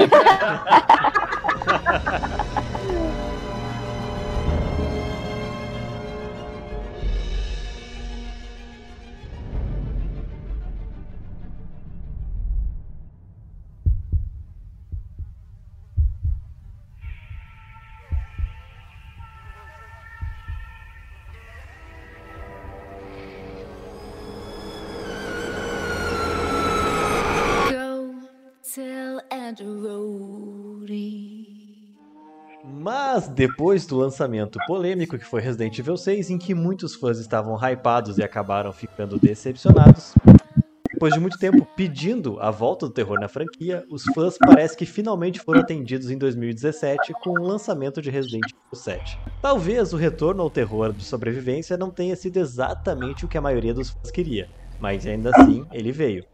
Com uma história que focava em um novo protagonista, o sensal chamado Ethan, o jogo prometia ser uma continuação e ao mesmo tempo servia para dar novos rumos à franquia e retomar moldes menos globais de combate às BOWs. Eu sei que alguém aqui no nosso cast hoje torce o nariz para reset. Qual é a Ah, tua- nem sei de quem você tá falando. Me diz aí, qual é a tua melhor lembrança de Resident Evil 7? Ai, eu não sei se eu tenho uma, uma melhor lembrança, porque eu lembro que desde o anúncio, quando disseram que ia ser em FPS, eu morri ali. Foi o meu primeiro tiro. Teimosa.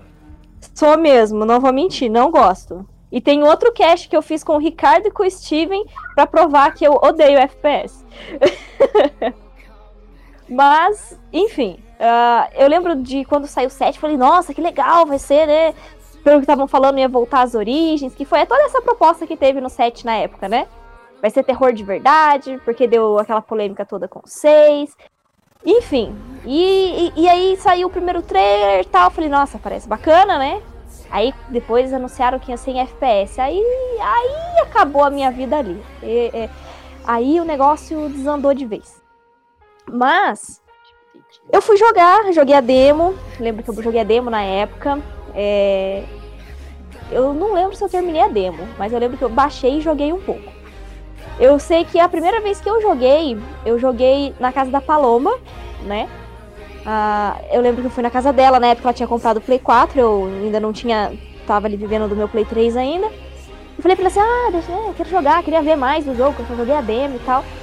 Aí eu comecei a jogar, o negócio já começou a me dar uma dor de cabeça, né? Porque aquela, dor- eh, aquela câmera em primeira pessoa ali já, já, já não vira. É. E, e, e aí ela ainda mostrou pra mim um modo que tinha, que era acho que da respiração do personagem. E aí a câmera mexe mais, né? Daí eu já fiquei assim, Jesus, eu vou ter um ataque epilético aqui. E nem é por, por causa de luz, é porque a câmera mexe demais. E eu lembro disso. Aí eu comprei ano passado, se eu não me engano. Eu finalmente comprei o Resident Evil 7 porque estava numa promoção no Xbox. Ó, já é uma evolução. E, é, na verdade, eu comprei no Xbox porque eu não queria ter aquilo do PlayStation, né? que bárbaro. Ô, gente, coitado, Olha aqui, ó, coitado do. Casquinha. Eu vou na tua casa te tampar o Xbox na cabeça. Brincadeira. Gente, brincadeira, eu, eu gosto de todos, do lado vermelho, do lado azul e do lado verde da força, tá? Vamos, vamos ficar tranquilos. Ah, eu cheguei a comprar, mas eu ainda não terminei ele. Né? Eu preciso terminar Hum. até maio. Eu pre- eu preciso terminar até maio, porque maio vai sair o 8, né? É, Amiga, você confesso. tem que terminar até, até o fim desse mês, né? Porque o primeiro sexta de maio é o Village. É, é, então. Não tem até E- maio, não. E eu confesso que eu não me animei pra jogar. Primeiro porque é em primeira pessoa, que eu já disse, né? Eu não gosto, eu reiteio muito. ah, não gosto de jogos assim. E também porque tem o Ethan. O fato de ter o Ethan é uma das coisas que mais me, me desmotivaram a jogar o Resident Evil 7. É, porque por mais que ele seja cronológico, eu não consigo enxergar esse jogo cronológico. O Resident Evil 7, numerado no caso, mas a gente sabe que na franquia ele é bem mais do que o sétimo jogo, contando a cronologia. Vão lá, Capcom me vai lá e me coloca um personagem completamente aleatório, cara. Aleatório. Eles enfiaram no 6 300 personagens que a gente já conhecia pra chegar no 7 e me jogar um cara nada a ver, porque o, o Ethan é aquele típico personagem japonês de jogo de RPG que não tem nada. Ele é uma porta, ele é uma planta. Só que no jogo de RPG você pelo menos dá as respostas, você faz a personalidade ali do personagem entre aspas, né? Agora no Resident Evil não, ele já é um personagem pronto, ele já tem o seu background, as suas respostas, a sua interação com outros personagens.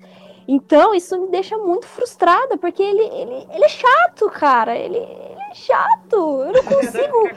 Posso começar, posso começar a o defesa sofrimento dele? da Adri, o sofrimento da Adri. Calma! Eu, eu posso começar a defender ele? Não, calma aí, deixa, deixa eu falar mal mais um pouquinho. Não, chega, chega, não, cortem o microfone da Adri. Não, não aguento mais ela falando mal do Té. Cara, não, é sério. Não, eu não consigo ter empatia pelo personagem. Não é um personagem que eu tenho empatia. Eu não consigo ver um cara carismático, porque ele não é carismático. Como, é como nós. você não é carismática, entendeu? É Pô. porque, tipo assim, a sensação da Deus do é- céu. Ô, ô, minha, minha, minha querida, se eu não fosse carismática, você não era minha fã. Vamos começar por aí. Olha só, não. Deixa pra gente falar disso só no remake, que aí eu te respeito. Só lá que eu te respeito. Brincadeira. Pode, pode xingar, Marcela, eu não ligo, não. Eu compreendo. Eu, eu, já, eu já vim aqui preparada pra isso. Mas enfim, eu, eu, eu não Eu consigo. mensagem- só pra deixar claro, eu mandei mensagem pra Adri falando que a gente ia bater boca no cash. Então é por isso que eu tô fazendo isso aqui. É, prometeu, Mas- cumpriu, né? né? Não, mas você vai ter a sua chance, pode ficar tranquilo, pode você vai poder me xingar à vontade junto com a Nath. Então, o, o fato de ser um personagem assim completamente aleatório que colocaram lá numa história que por mais que tenha ali um, um, um pouquinho assim, um dedinho do pé ali a ver, né, com o resto de Resident Evil, eu, eu não gostei disso, porque se você se fosse pra encerrar no 6 e começasse uma nova história no 7, beleza. Concordo, personagem novo, né? História nova, vamos mostrar uma nova, uma nova fase de Resident Evil. Cara, super aceito.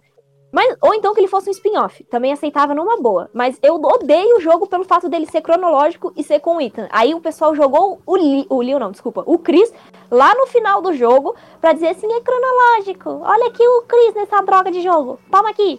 Entendeu? Eu, eu fiquei Na verdade, eles putaça. não jogaram nem o Chris, eles jogaram o Luciano Huck. O Luciano É, Huck, disfarçado de É o Chris. Luciano Huck fazendo cosplay do Chris. É, entendeu? aquele Isso. design, design do Chris é ele pobre. Chris. Porque, convenhamos, o Chris, por mais que eu não goste dele, eu não posso dizer que ele tava muito gatão, assim, charmosão no 6, no 6 e no 5.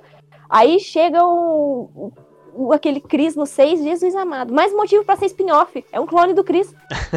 e mal feito. Até Eu- a eu- Carla era um eu- clone eu melhor. concordo com você. Eu, quando Resident Evil 6 lançou e me apresentaram aquele Chris, eu falei, eu falei assim: Resident Evil 6 está batendo a porta pra dizer que aquilo ali não é o Chris.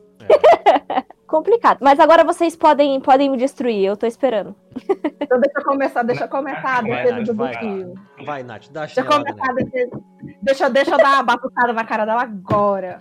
Em 2017, quando foi. Final de 2016 para 2017, quando ele começou a ser anunciado, que teve o- aquele trailer lá, o famigerado, trailer e demo do manequim, que tinha trocentas teorias da conspiração para que, que raio servia aquele dedo, para não servir pra porra nenhuma. É verdade.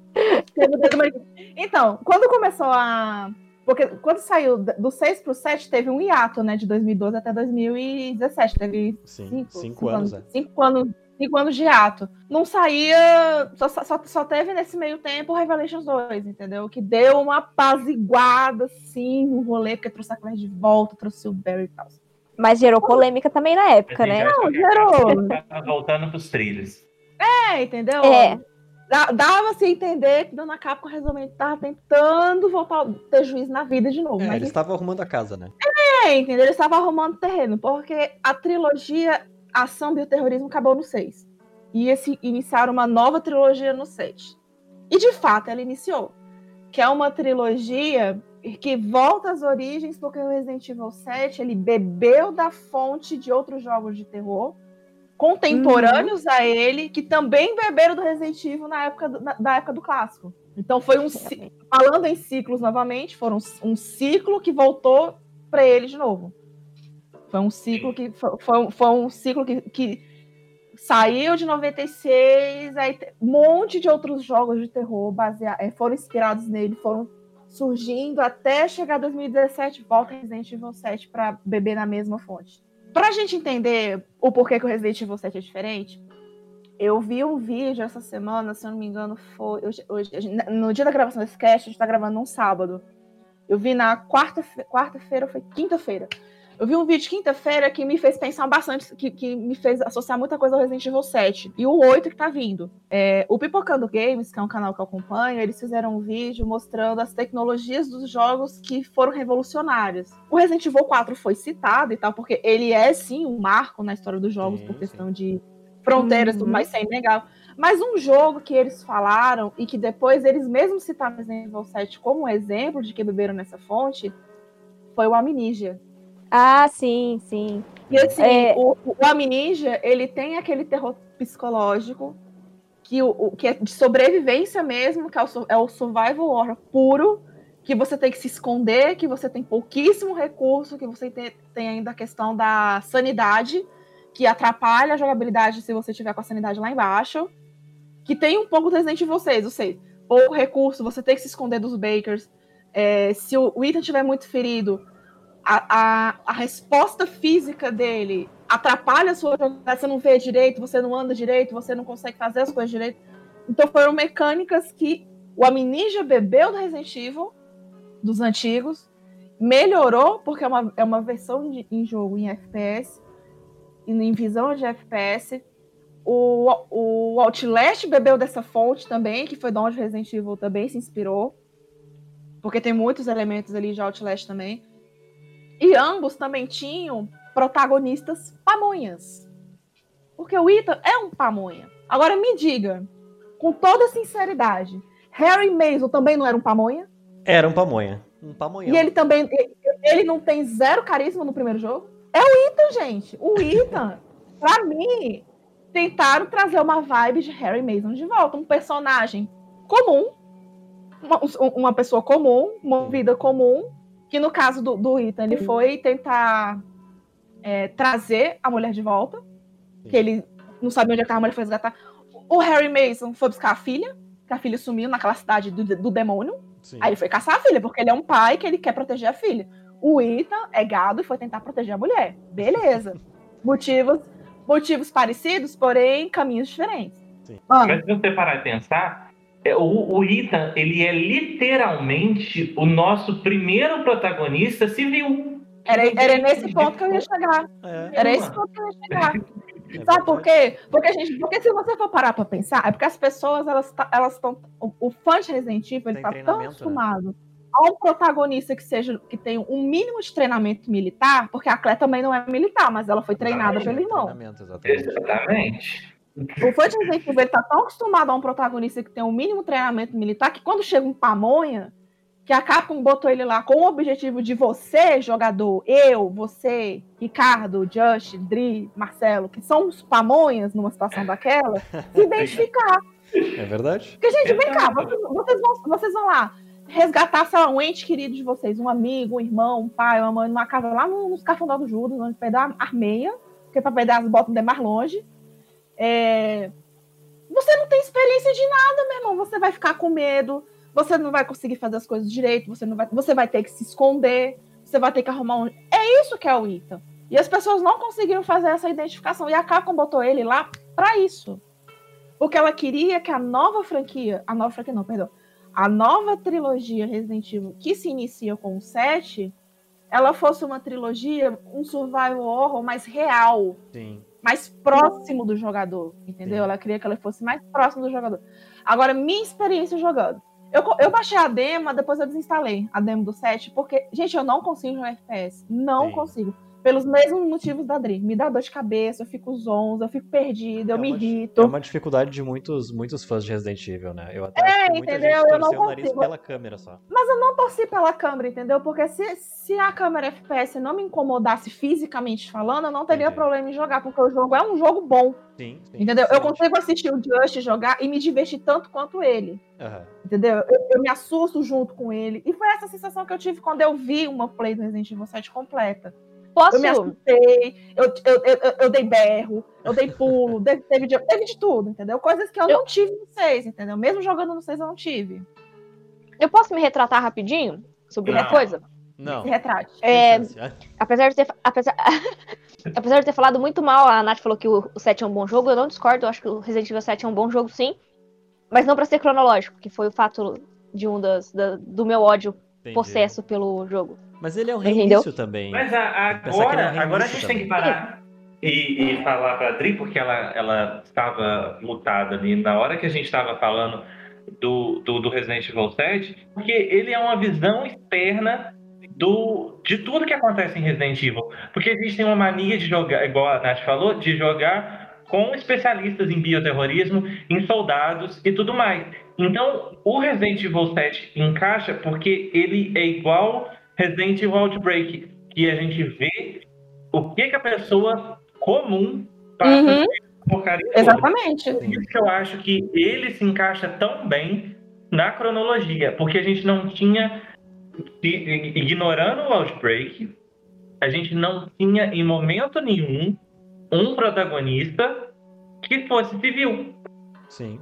Entendeu? Então é por Sim. isso que ele se encaixa tão bem em toda a história de Resident Evil. E eu acho que a ideia de trazer o Ethan, apesar de eu não gostar tanto do Ethan, o Ethan não é meu personagem favorito, e eu não vou defender ele, porque eu Não, acho que tudo ele tem bem, que eu acho, eu acho que são de total Ah. direito de questão de afinidade mesmo, mas a, a gente Entendeu? precisa entender a intenção da Capcom de botar o Ethan ali, de Sim, existir um Ethan Winter ali. Exatamente. entendeu? A intenção, a intenção foi essa. Não, eu acho que Mas Se aí volta no que eu falei. não- se você se identificou com ele ou não, é uma questão do jogador. Sim. Mas o Ethan está ali, existe um motivo. Poderia ter sido qualquer outra pessoa de Resident Evil, mas a Capcom preferiu iniciar uma nova trilogia de Resident Evil, é, Real Survival Horror, com o Ethan, um personagem 100% novo. E tudo bem, eu gostei dessa proposta.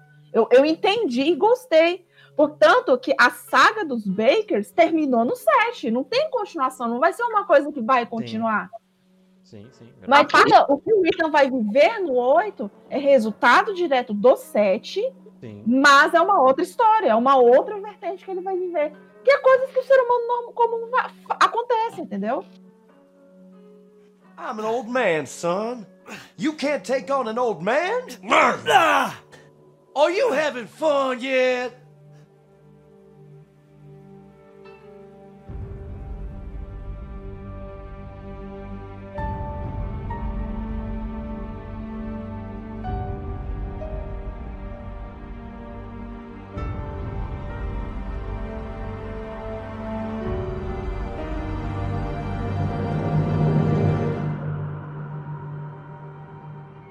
Eu vou meio derrubar o argumento de Calma aí, Adri. Eu vou meio derrubar Tá. o argumento de vocês Hum. sobre Resident Evil, o Ethan começar a ser um civil normal, não. A Claire também é a mesma coisa, apesar do, é, do Chris ser o irmão policial e tudo mais, ela era só uma menina que chegou em Raccoon City lá em 98 procurando por ele. Então ela só obteve a ajuda do novato.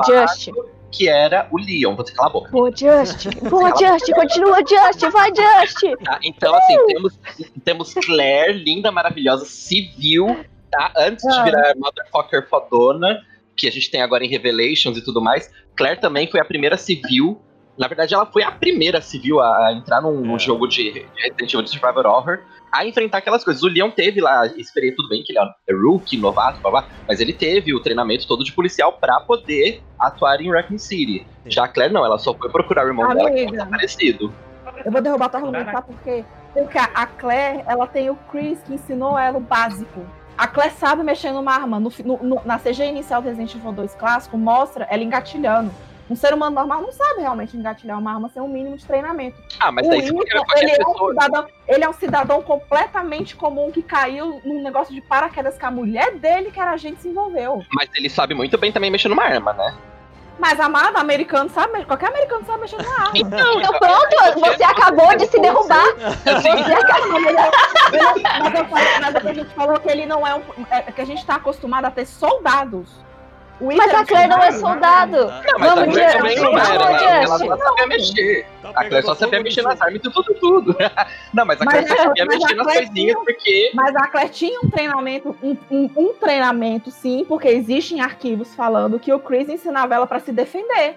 Sim, mas aí é qualquer americano que tem uma arma tem que ter um, um treinamento também, gente. É, pra não, ter porte assim, de arma, você tem que ter tem- um curso. Eu vou É. ficar, eu vou ficar um pouco do lado da Nath e agora. pensar, o Ethan não tem esse Não. Ricardo, não, sai daqui.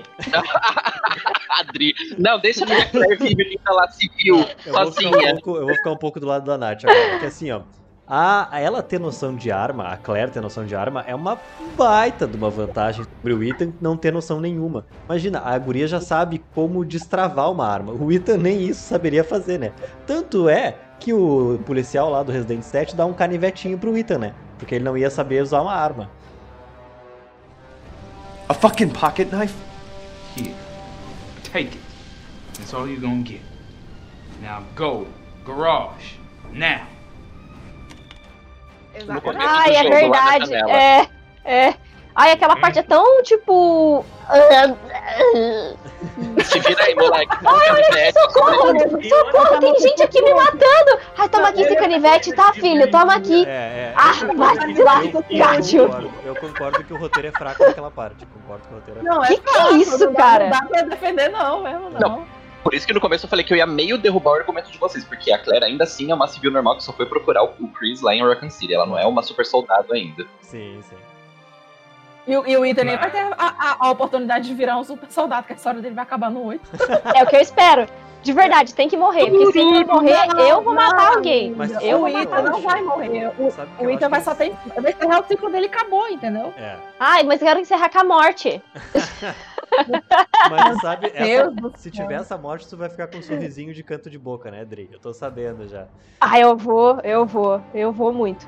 O- Mas tu sabe que eu acho que eles mudaram, né? Eles, o plano inicial deles era fazer uma trilogia do Ethan. E aí eles mudaram no meio do caminho porque É, o Ethan foi mal visto no set. Por causa da Adri. Por Tomara, causa da né? Adri, dessa gente Por causa a Adri, Não, mas eu fiz acho todo o marketing negativo. Mas eu acho que esse raciocínio faz todo sentido, porque o jeito que eles introduziram o Ethan no set dava a entender que ele poderia ter uma continuação. Exato. Tipo, a trilogia seria a trilogia do Ethan, entendeu? Exato. E ele tem um monólogo. como Ele tem um É, monólogo entendeu? no final do set, né, também, que ele expressa um pouco mais da Sim. personalidade. Sim, aí como a, re- a recepção dele não foi lá esses pão com ovo, aí desistiram. Aí falou, não, vamos terminar no 8 porque o 8 já tava sendo feito. Quem, sa quem será o personagem que vai terminar a trilogia, entendeu? E daí Ah, encerrar no. 9. Não sei. A única trilogia que a Capcom tá montando é a trilogia em primeira pessoa, só isso. O resto dos personagens É, é pode vir qualquer um. Isso é verdade. Faz sentido. Mas sabe que a, a gente tá desse negócio de primeira pessoa, eu não gosto porque. Eu, eu não sei se vocês são pilotos de moto. Eu sou. Então, eu acho que quando você joga em primeira pessoa é como se você tivesse com um capacete. É a mesma coisa que você colocar um capacete de moto. E é horrível, horrível, porque você não tem visão de nada, sabe? A sua visão é extremamente limitada. E, e eu acho que. Eu não sei por que, que eles inventaram essa droga de primeira pessoa pra Resident Evil. pra jogo cronológico. Podia ter deixado nos spin-offs. O, o- os Chronicles estão aí pra isso. Eu joguei os Chronicles, gostei mesmo, sendo em primeira pessoa. Survivor. Survivor. Porque anda sozinho, só tem que atirar naquela merda mesmo, então. A culpa disso aí, Dri, lá no Shinji Mikami. A ideia toda é dele, tá? Pior. Ai, maldito. É um maldito. Resident Evil era pra ser É que- first person. É, exatamente. Ainda, ainda bem Mas- que mas- a mas- tecnologia da época não deixou, não quero- deu certo os planos Mas eu dele. quero- Mas eu quero lembrar que ele não tá mais na Capcom, tá? Não xingue ele mais.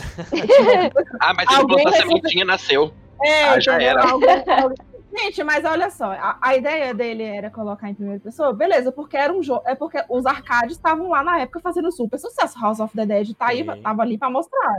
E o Resident Evil ele queria que fosse assim, porque era o que tava fazendo sucesso. Claro. Quando, ele quando foram lançados do jeito que foram lançados, o próprio Shinji Mikami já abortou a ideia. de ser o único, tanto que o único que saiu foi o Survival. Sim. É. Então, gente, então. Spin-off! Super concordo. 7 devia ser um spin-off como Survival.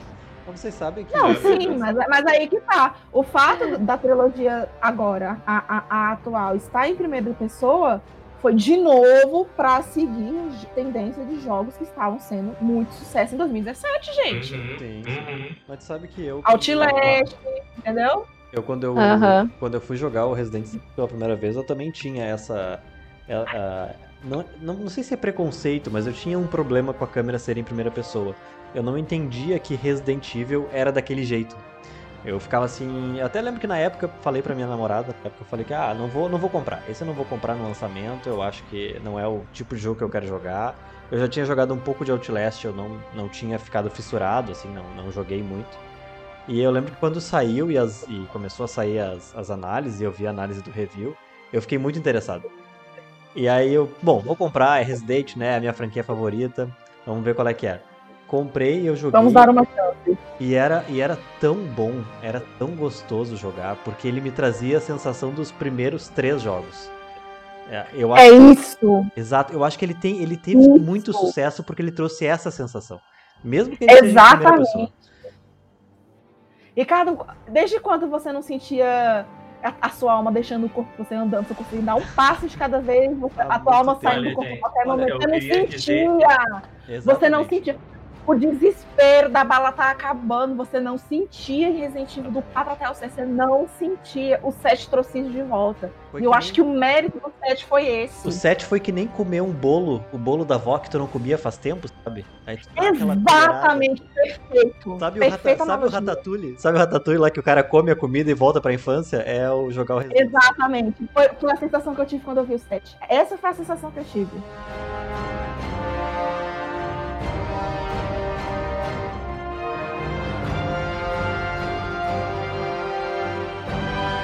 Resident Evil 7 foi o primeiro FPS que eu joguei na minha vida. Olha só. E, tipo assim, eu nunca tinha jogado, então, quando eu comecei a jogar e eu vi aquela coisa totalmente diferente de Resident Evil, que eu tinha costume, e, e, tipo assim, eu joguei realmente todos os Resident Evil eh, um atrás do outro. Joguei Resident Evil 0, Resident Evil 1, desculpa. e, e aquilo, tudo um atrás do outro. E quando chegou no Resident Evil, eh, no Resident Evil 7, foi a mesma sensação que eu tive quando eh, eu tinha terminado de jogar todos os jogos e fui jogar com a de Verônica. E era totalmente diferente a mecânica. Sim. Aquilo ali já foi um baque pra mim, porque primeiro você não sabe como é que você controla aquele personagem. E, e outra coisa, eu queria dizer que eu sou muito ruim jogador em FPS, porque eu caí no mesmo buraco 200 vezes. E eu sabia que eu ia cair no buraco e eu falei assim, lá vai eu cair de novo. E lá vai eu cair de novo. E, e Resident Evil 7, ele foi tão marcante pra mim num- numa questão psicológica. Porque, tipo assim, eu não sou de sonhar, de ter sonhos de noite, tipo assim, eu não lembro dessas coisas. E Resident Evil, ele me trouxe uma série de pesadelos. O Resident Evil 1 fez isso comigo. O Resident Evil 1 fez isso comigo. Uma uma série de pesadelos eh, que, que eu não entendia. Tipo assim, eu jogava Resident Evil só de tarde, finalzinho de tarde, comecinho de noite. Eu nunca joguei Resident Evil 7 de noite. Foi a mesma sensação com, com Blair Witch. É muito bizarro. E eu tive. Tipo assim, enquanto eu joguei aquele negócio, eu tinha pesadelo e acordava de madrugada suado. Olha porque eu estava jogando Resident Evil 7. Ele me Por causa do Chris. Já entendi.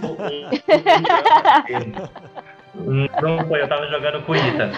E, e, tipo assim, é, é, eu joguei Resident Evil 7 e sabe, eu morria, aí eu sabia o que, que ia acontecer e eu tomava susto de novo no mesmo lugar. Tem uma parte da, da segunda casa que você tá jogando com, contra a, a Mary. Como é que é o nome dela, Marguerite. gente? A Marguerite. A Margaret.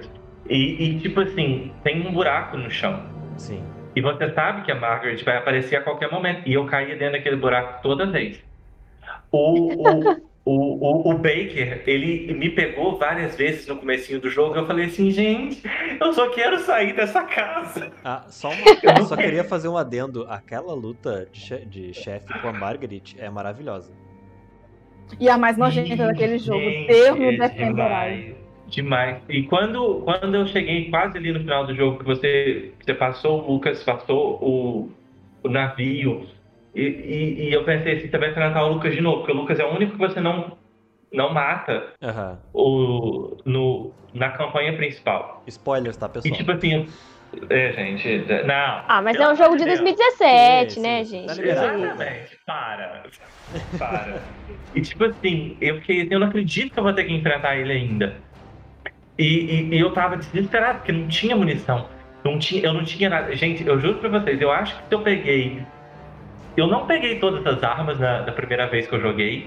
Eu não peguei todas as munições, eu não peguei todas as moedas, eu não peguei nada de tudo na primeira jogatina. Porque eu só queria correr. Eu só queria me esconder em Resident Evil 7. E, Tipo assim, e ele trouxe uma sensação que eu nunca tinha sentido em nenhum Resident Evil. Por isso que eu acho que eu gosto tanto dele. Porque em Resident Evil 2, ele, ele- te dá medo. Mas você sabe que você ainda tem munição em algum lugar. Em Resident Evil 7 você não sabia porcaria nenhuma. Sim. Tu não sabia onde tinha munição, tu não sabia onde tinha vida. E, e outra coisa que, que, que me lembrou muito ali o, o Revelations foi a questão da tela ir escurecendo. Em, Re- em Revelations 2 ele tem essa questão de tipo, você tá ferido, a tela vai ficando menor. Você vai ficando ofegante. Em Resident Evil 7 ele trouxe isso também. E ele trouxe muito melhor. Porque, tipo assim, você não vê nada da tela. A tela realmente ela fica preta.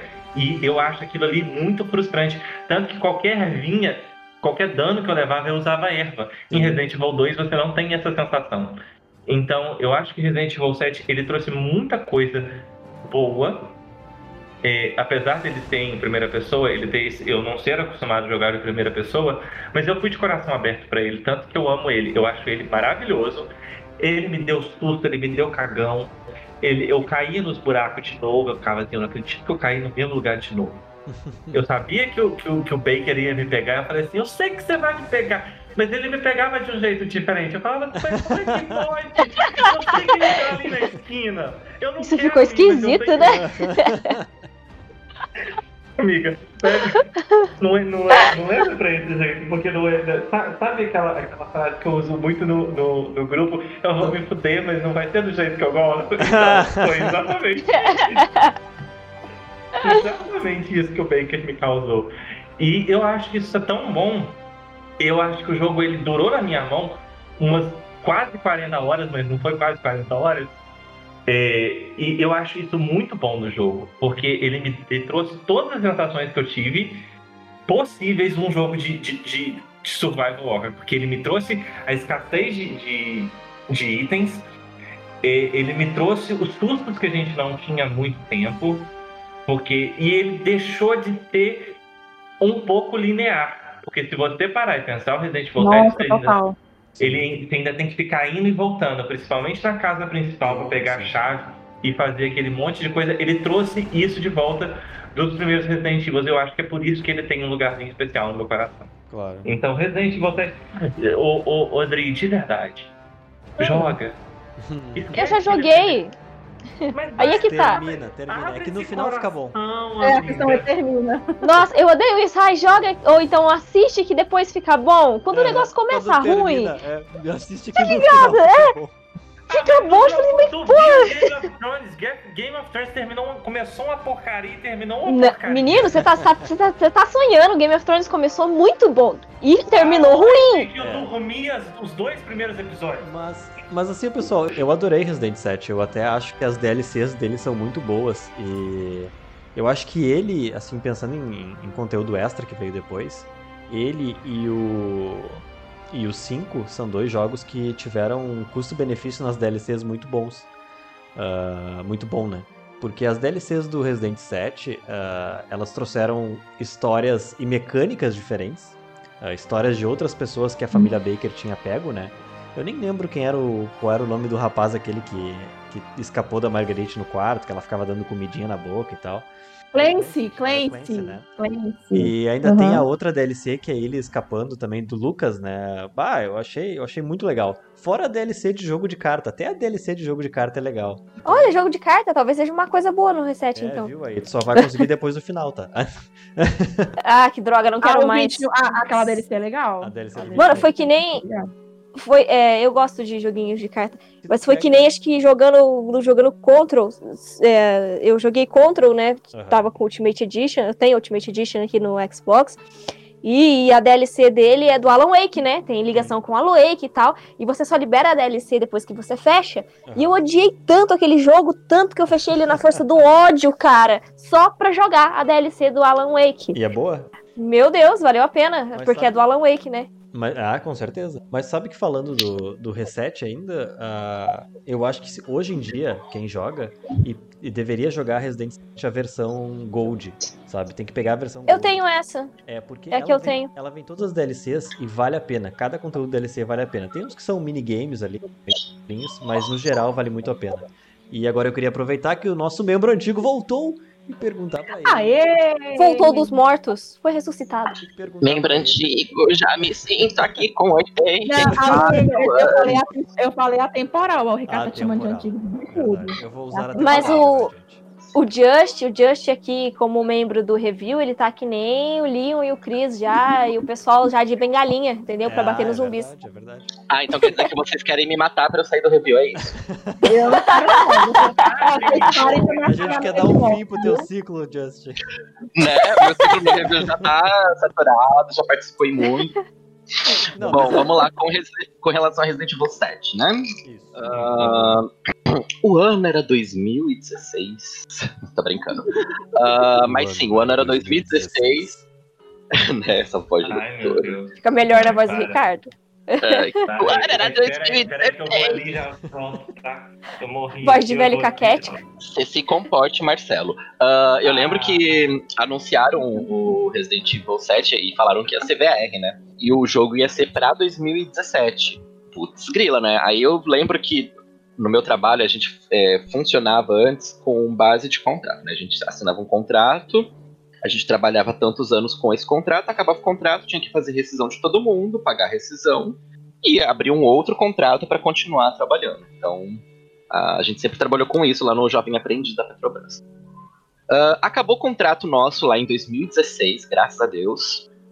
A gente completou um ciclo lá de, de quatro anos com os jovens, que foram o tempo deles tra- trabalharem lá com a gente e tudo mais.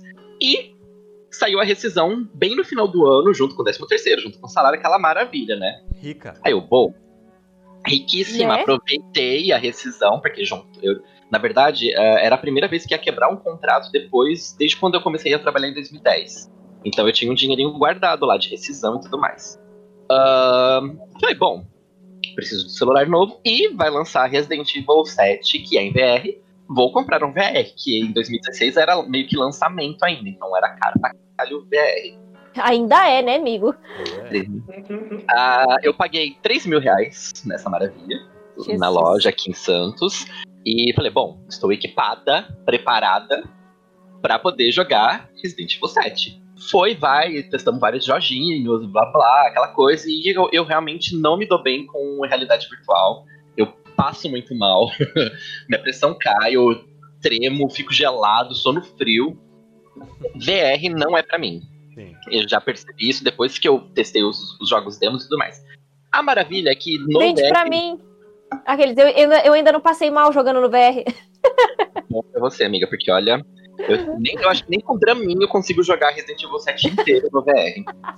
Ah, só que a- na compra do bundle lá do VR veio a demo Kitchen. Sim. Que na, na época ninguém sabia que era Resident Evil ainda, né? Tava em todos os game shows do mundo aí em 2015, 2016, tava, o tal do Kit. Super bombando. E veio essa demo. Eu coloquei e joguei. Gente, é maravilhoso jogar essa demo com o VR. Eu recomendo muito pra quem puder jogar a demo do, da Kitchen mesmo. Pra quem com o VR. VR. Isso. Porque tem uma hora que a Mia chega perto da pessoa, ela sobe pela por trás da pessoa, você consegue ver ela por cima assim. E de repente ela tá na sua frente, com uma faca na mão, e ela enfia a faca na perna da pessoa. Aí quando eu convidei meus amiguinhos para ir em casa, John e Bruna, pra testarem o VR e e essa demo, eles foram, e o que que eu fiz? Eu deixei eles lá com o VR, não contei nada da demo. Deixei chegar nessa parte da, da faca, eu fiz o mesmo movimento na perna da Bruna Barbaridade. e do, e do John, tipo, a- enfiando a faca. Tipo, experiência do Crunch em 4D, queridos. Assim, comigo é assim, tem que ser, né? Gente, eles deram um pulo, um Quando grito. eu ia chamar vocês pra jogar, gente, não vão. Então, sim, é muito bom. Só que eu já entreguei o ouro, né? Mas eu já fiz com outros amigos também a mesma coisa, a mesma experiência. Foi muito engraçado de ver. Mas, assim, o, jo- o jogo, quando lançou, o, o real que a gente. Em, em 2016, teve a Brasil Game Show, a gente, o review foi convidado a expor a minha coleção de Resident Evil para contar a história do primeiro, né? Do começo até o, no caso, o Umbrella Corps. Na época, né, que era lançado. Antes do Resident Evil 7, aí tinha aquela casa maravilhosa do Resident Evil 7 com os videogames pra testar com VR. Nossa, é verdade. Eu estava lá. Você lembra? Muito Lembro. bom. Eu, vi, eu vi a sua exposição, foi quando eu conheci o Juninho e o Steven lá. Pois É, eles estavam lá, eu conheci eles lá. Eu- a única lembrança boa que eu tenho de Resident Evil 7 foi quando eu consegui um pôster, mas não foi no review, foi na concorrência. Olha eu só. lembro que era a Monique que tava lá Ah, não, pode ser. e ela tava fazendo. Pois é, gente, ela tava fazendo umas perguntinhas lá pro pessoal, assim, com os cosplayers, né? Ah, de que jogo que é? Não sei o que. que- Aí eu respondi uma, ganhei um pôster do Reset. Ele tá até aqui na minha parede. Apesar de tudo. né? E eu lembro eh, quando eu peguei pra jogar assim no VR, realmente a, mi- a minha sala ela é pequena, ela não é boa pra ter uma instalação VR, porque você precisa de uma certa distância e tudo mais. Então já não dava muito certo jogar no VR ah, com o tamanho da minha sala. Mas eu consegui ter uma full, eh, full experience do VR quando eu, vi- eu vim pra cá, onde eu tô morando agora na pandemia, na casa dos avós do Marcelo, tem uma sala muito grande. Então é aqui eu realmente consegui ah, jogar bem o, o Resident Evil, mas mesmo assim eu passo mal e é aquela coisa. né?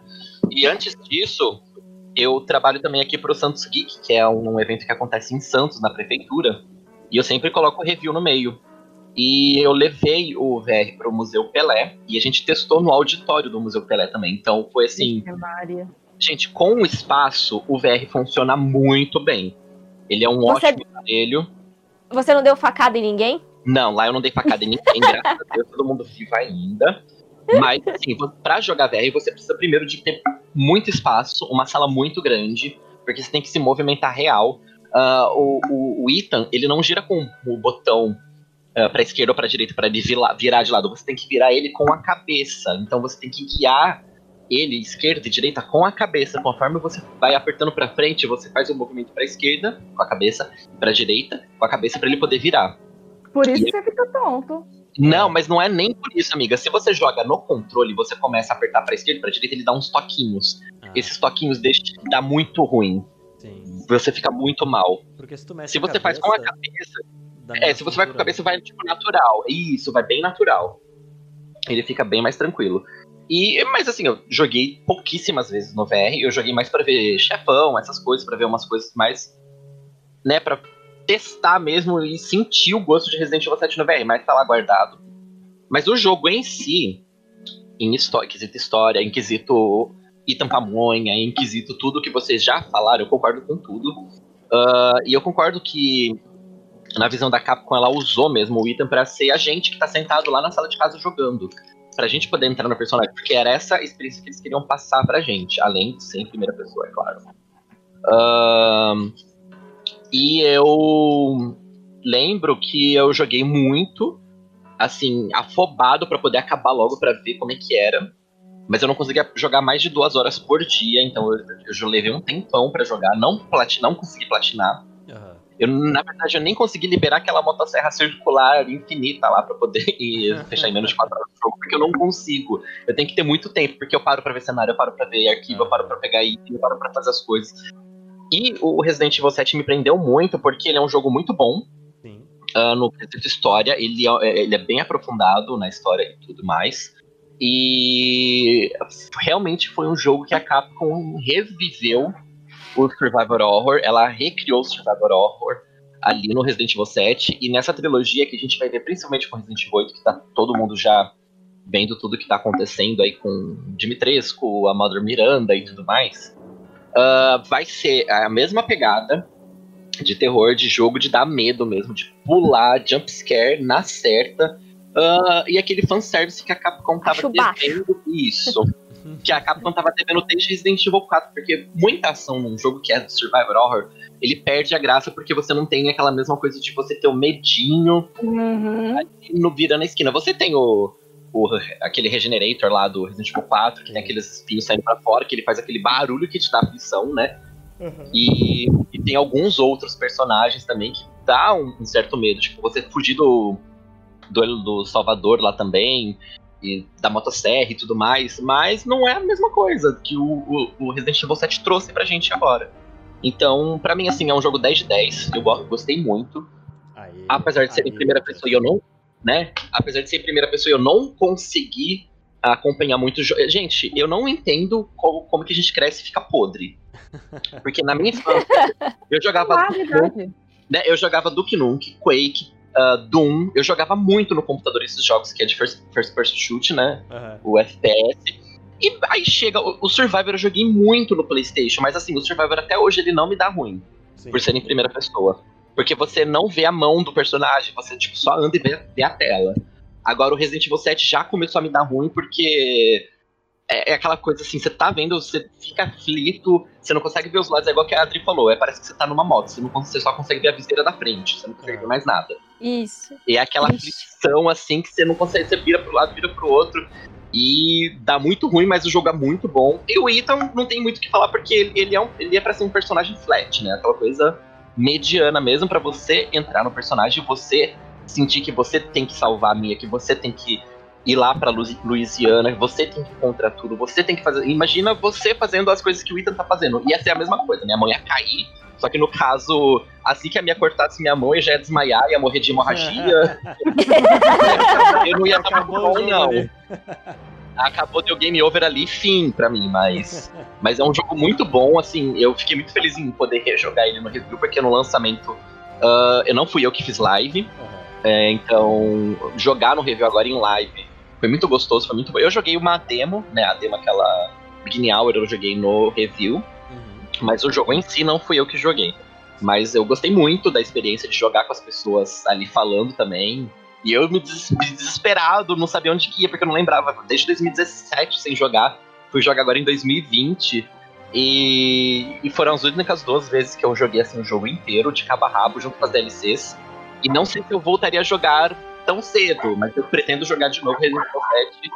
Mas com certeza com o meu Dramin do lado, porque senão eu faço mal tudo mais.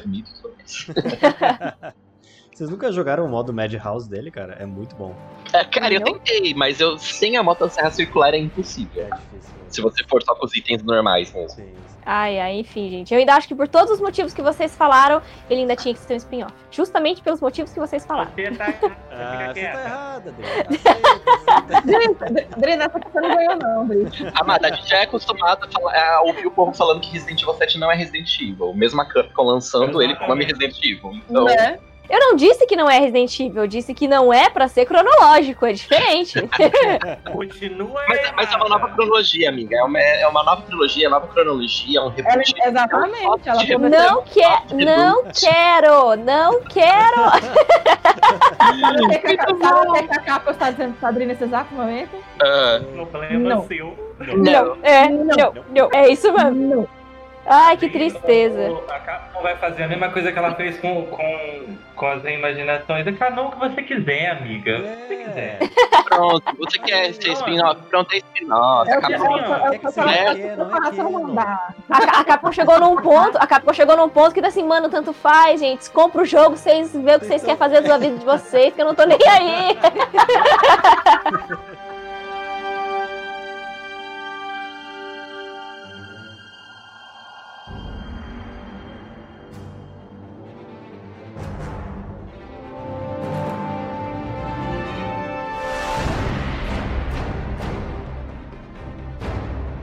Reviewcast é gravado e editado por fãs da franquia. Gostou do que ouviu aqui e quer fazer parte de alguma forma? Considere te tornar um padrinho aqui do Review. Quer saber mais sobre o universo de Resident Evil? Fica atento lá no nosso site e também no nosso canal do YouTube. Esse é o fim da parte 2 do cast especial de 25 anos da franquia. Fica ligado que em breve, antes do lançamento de Village, a gente vai ter o lançamento da parte 3 e final.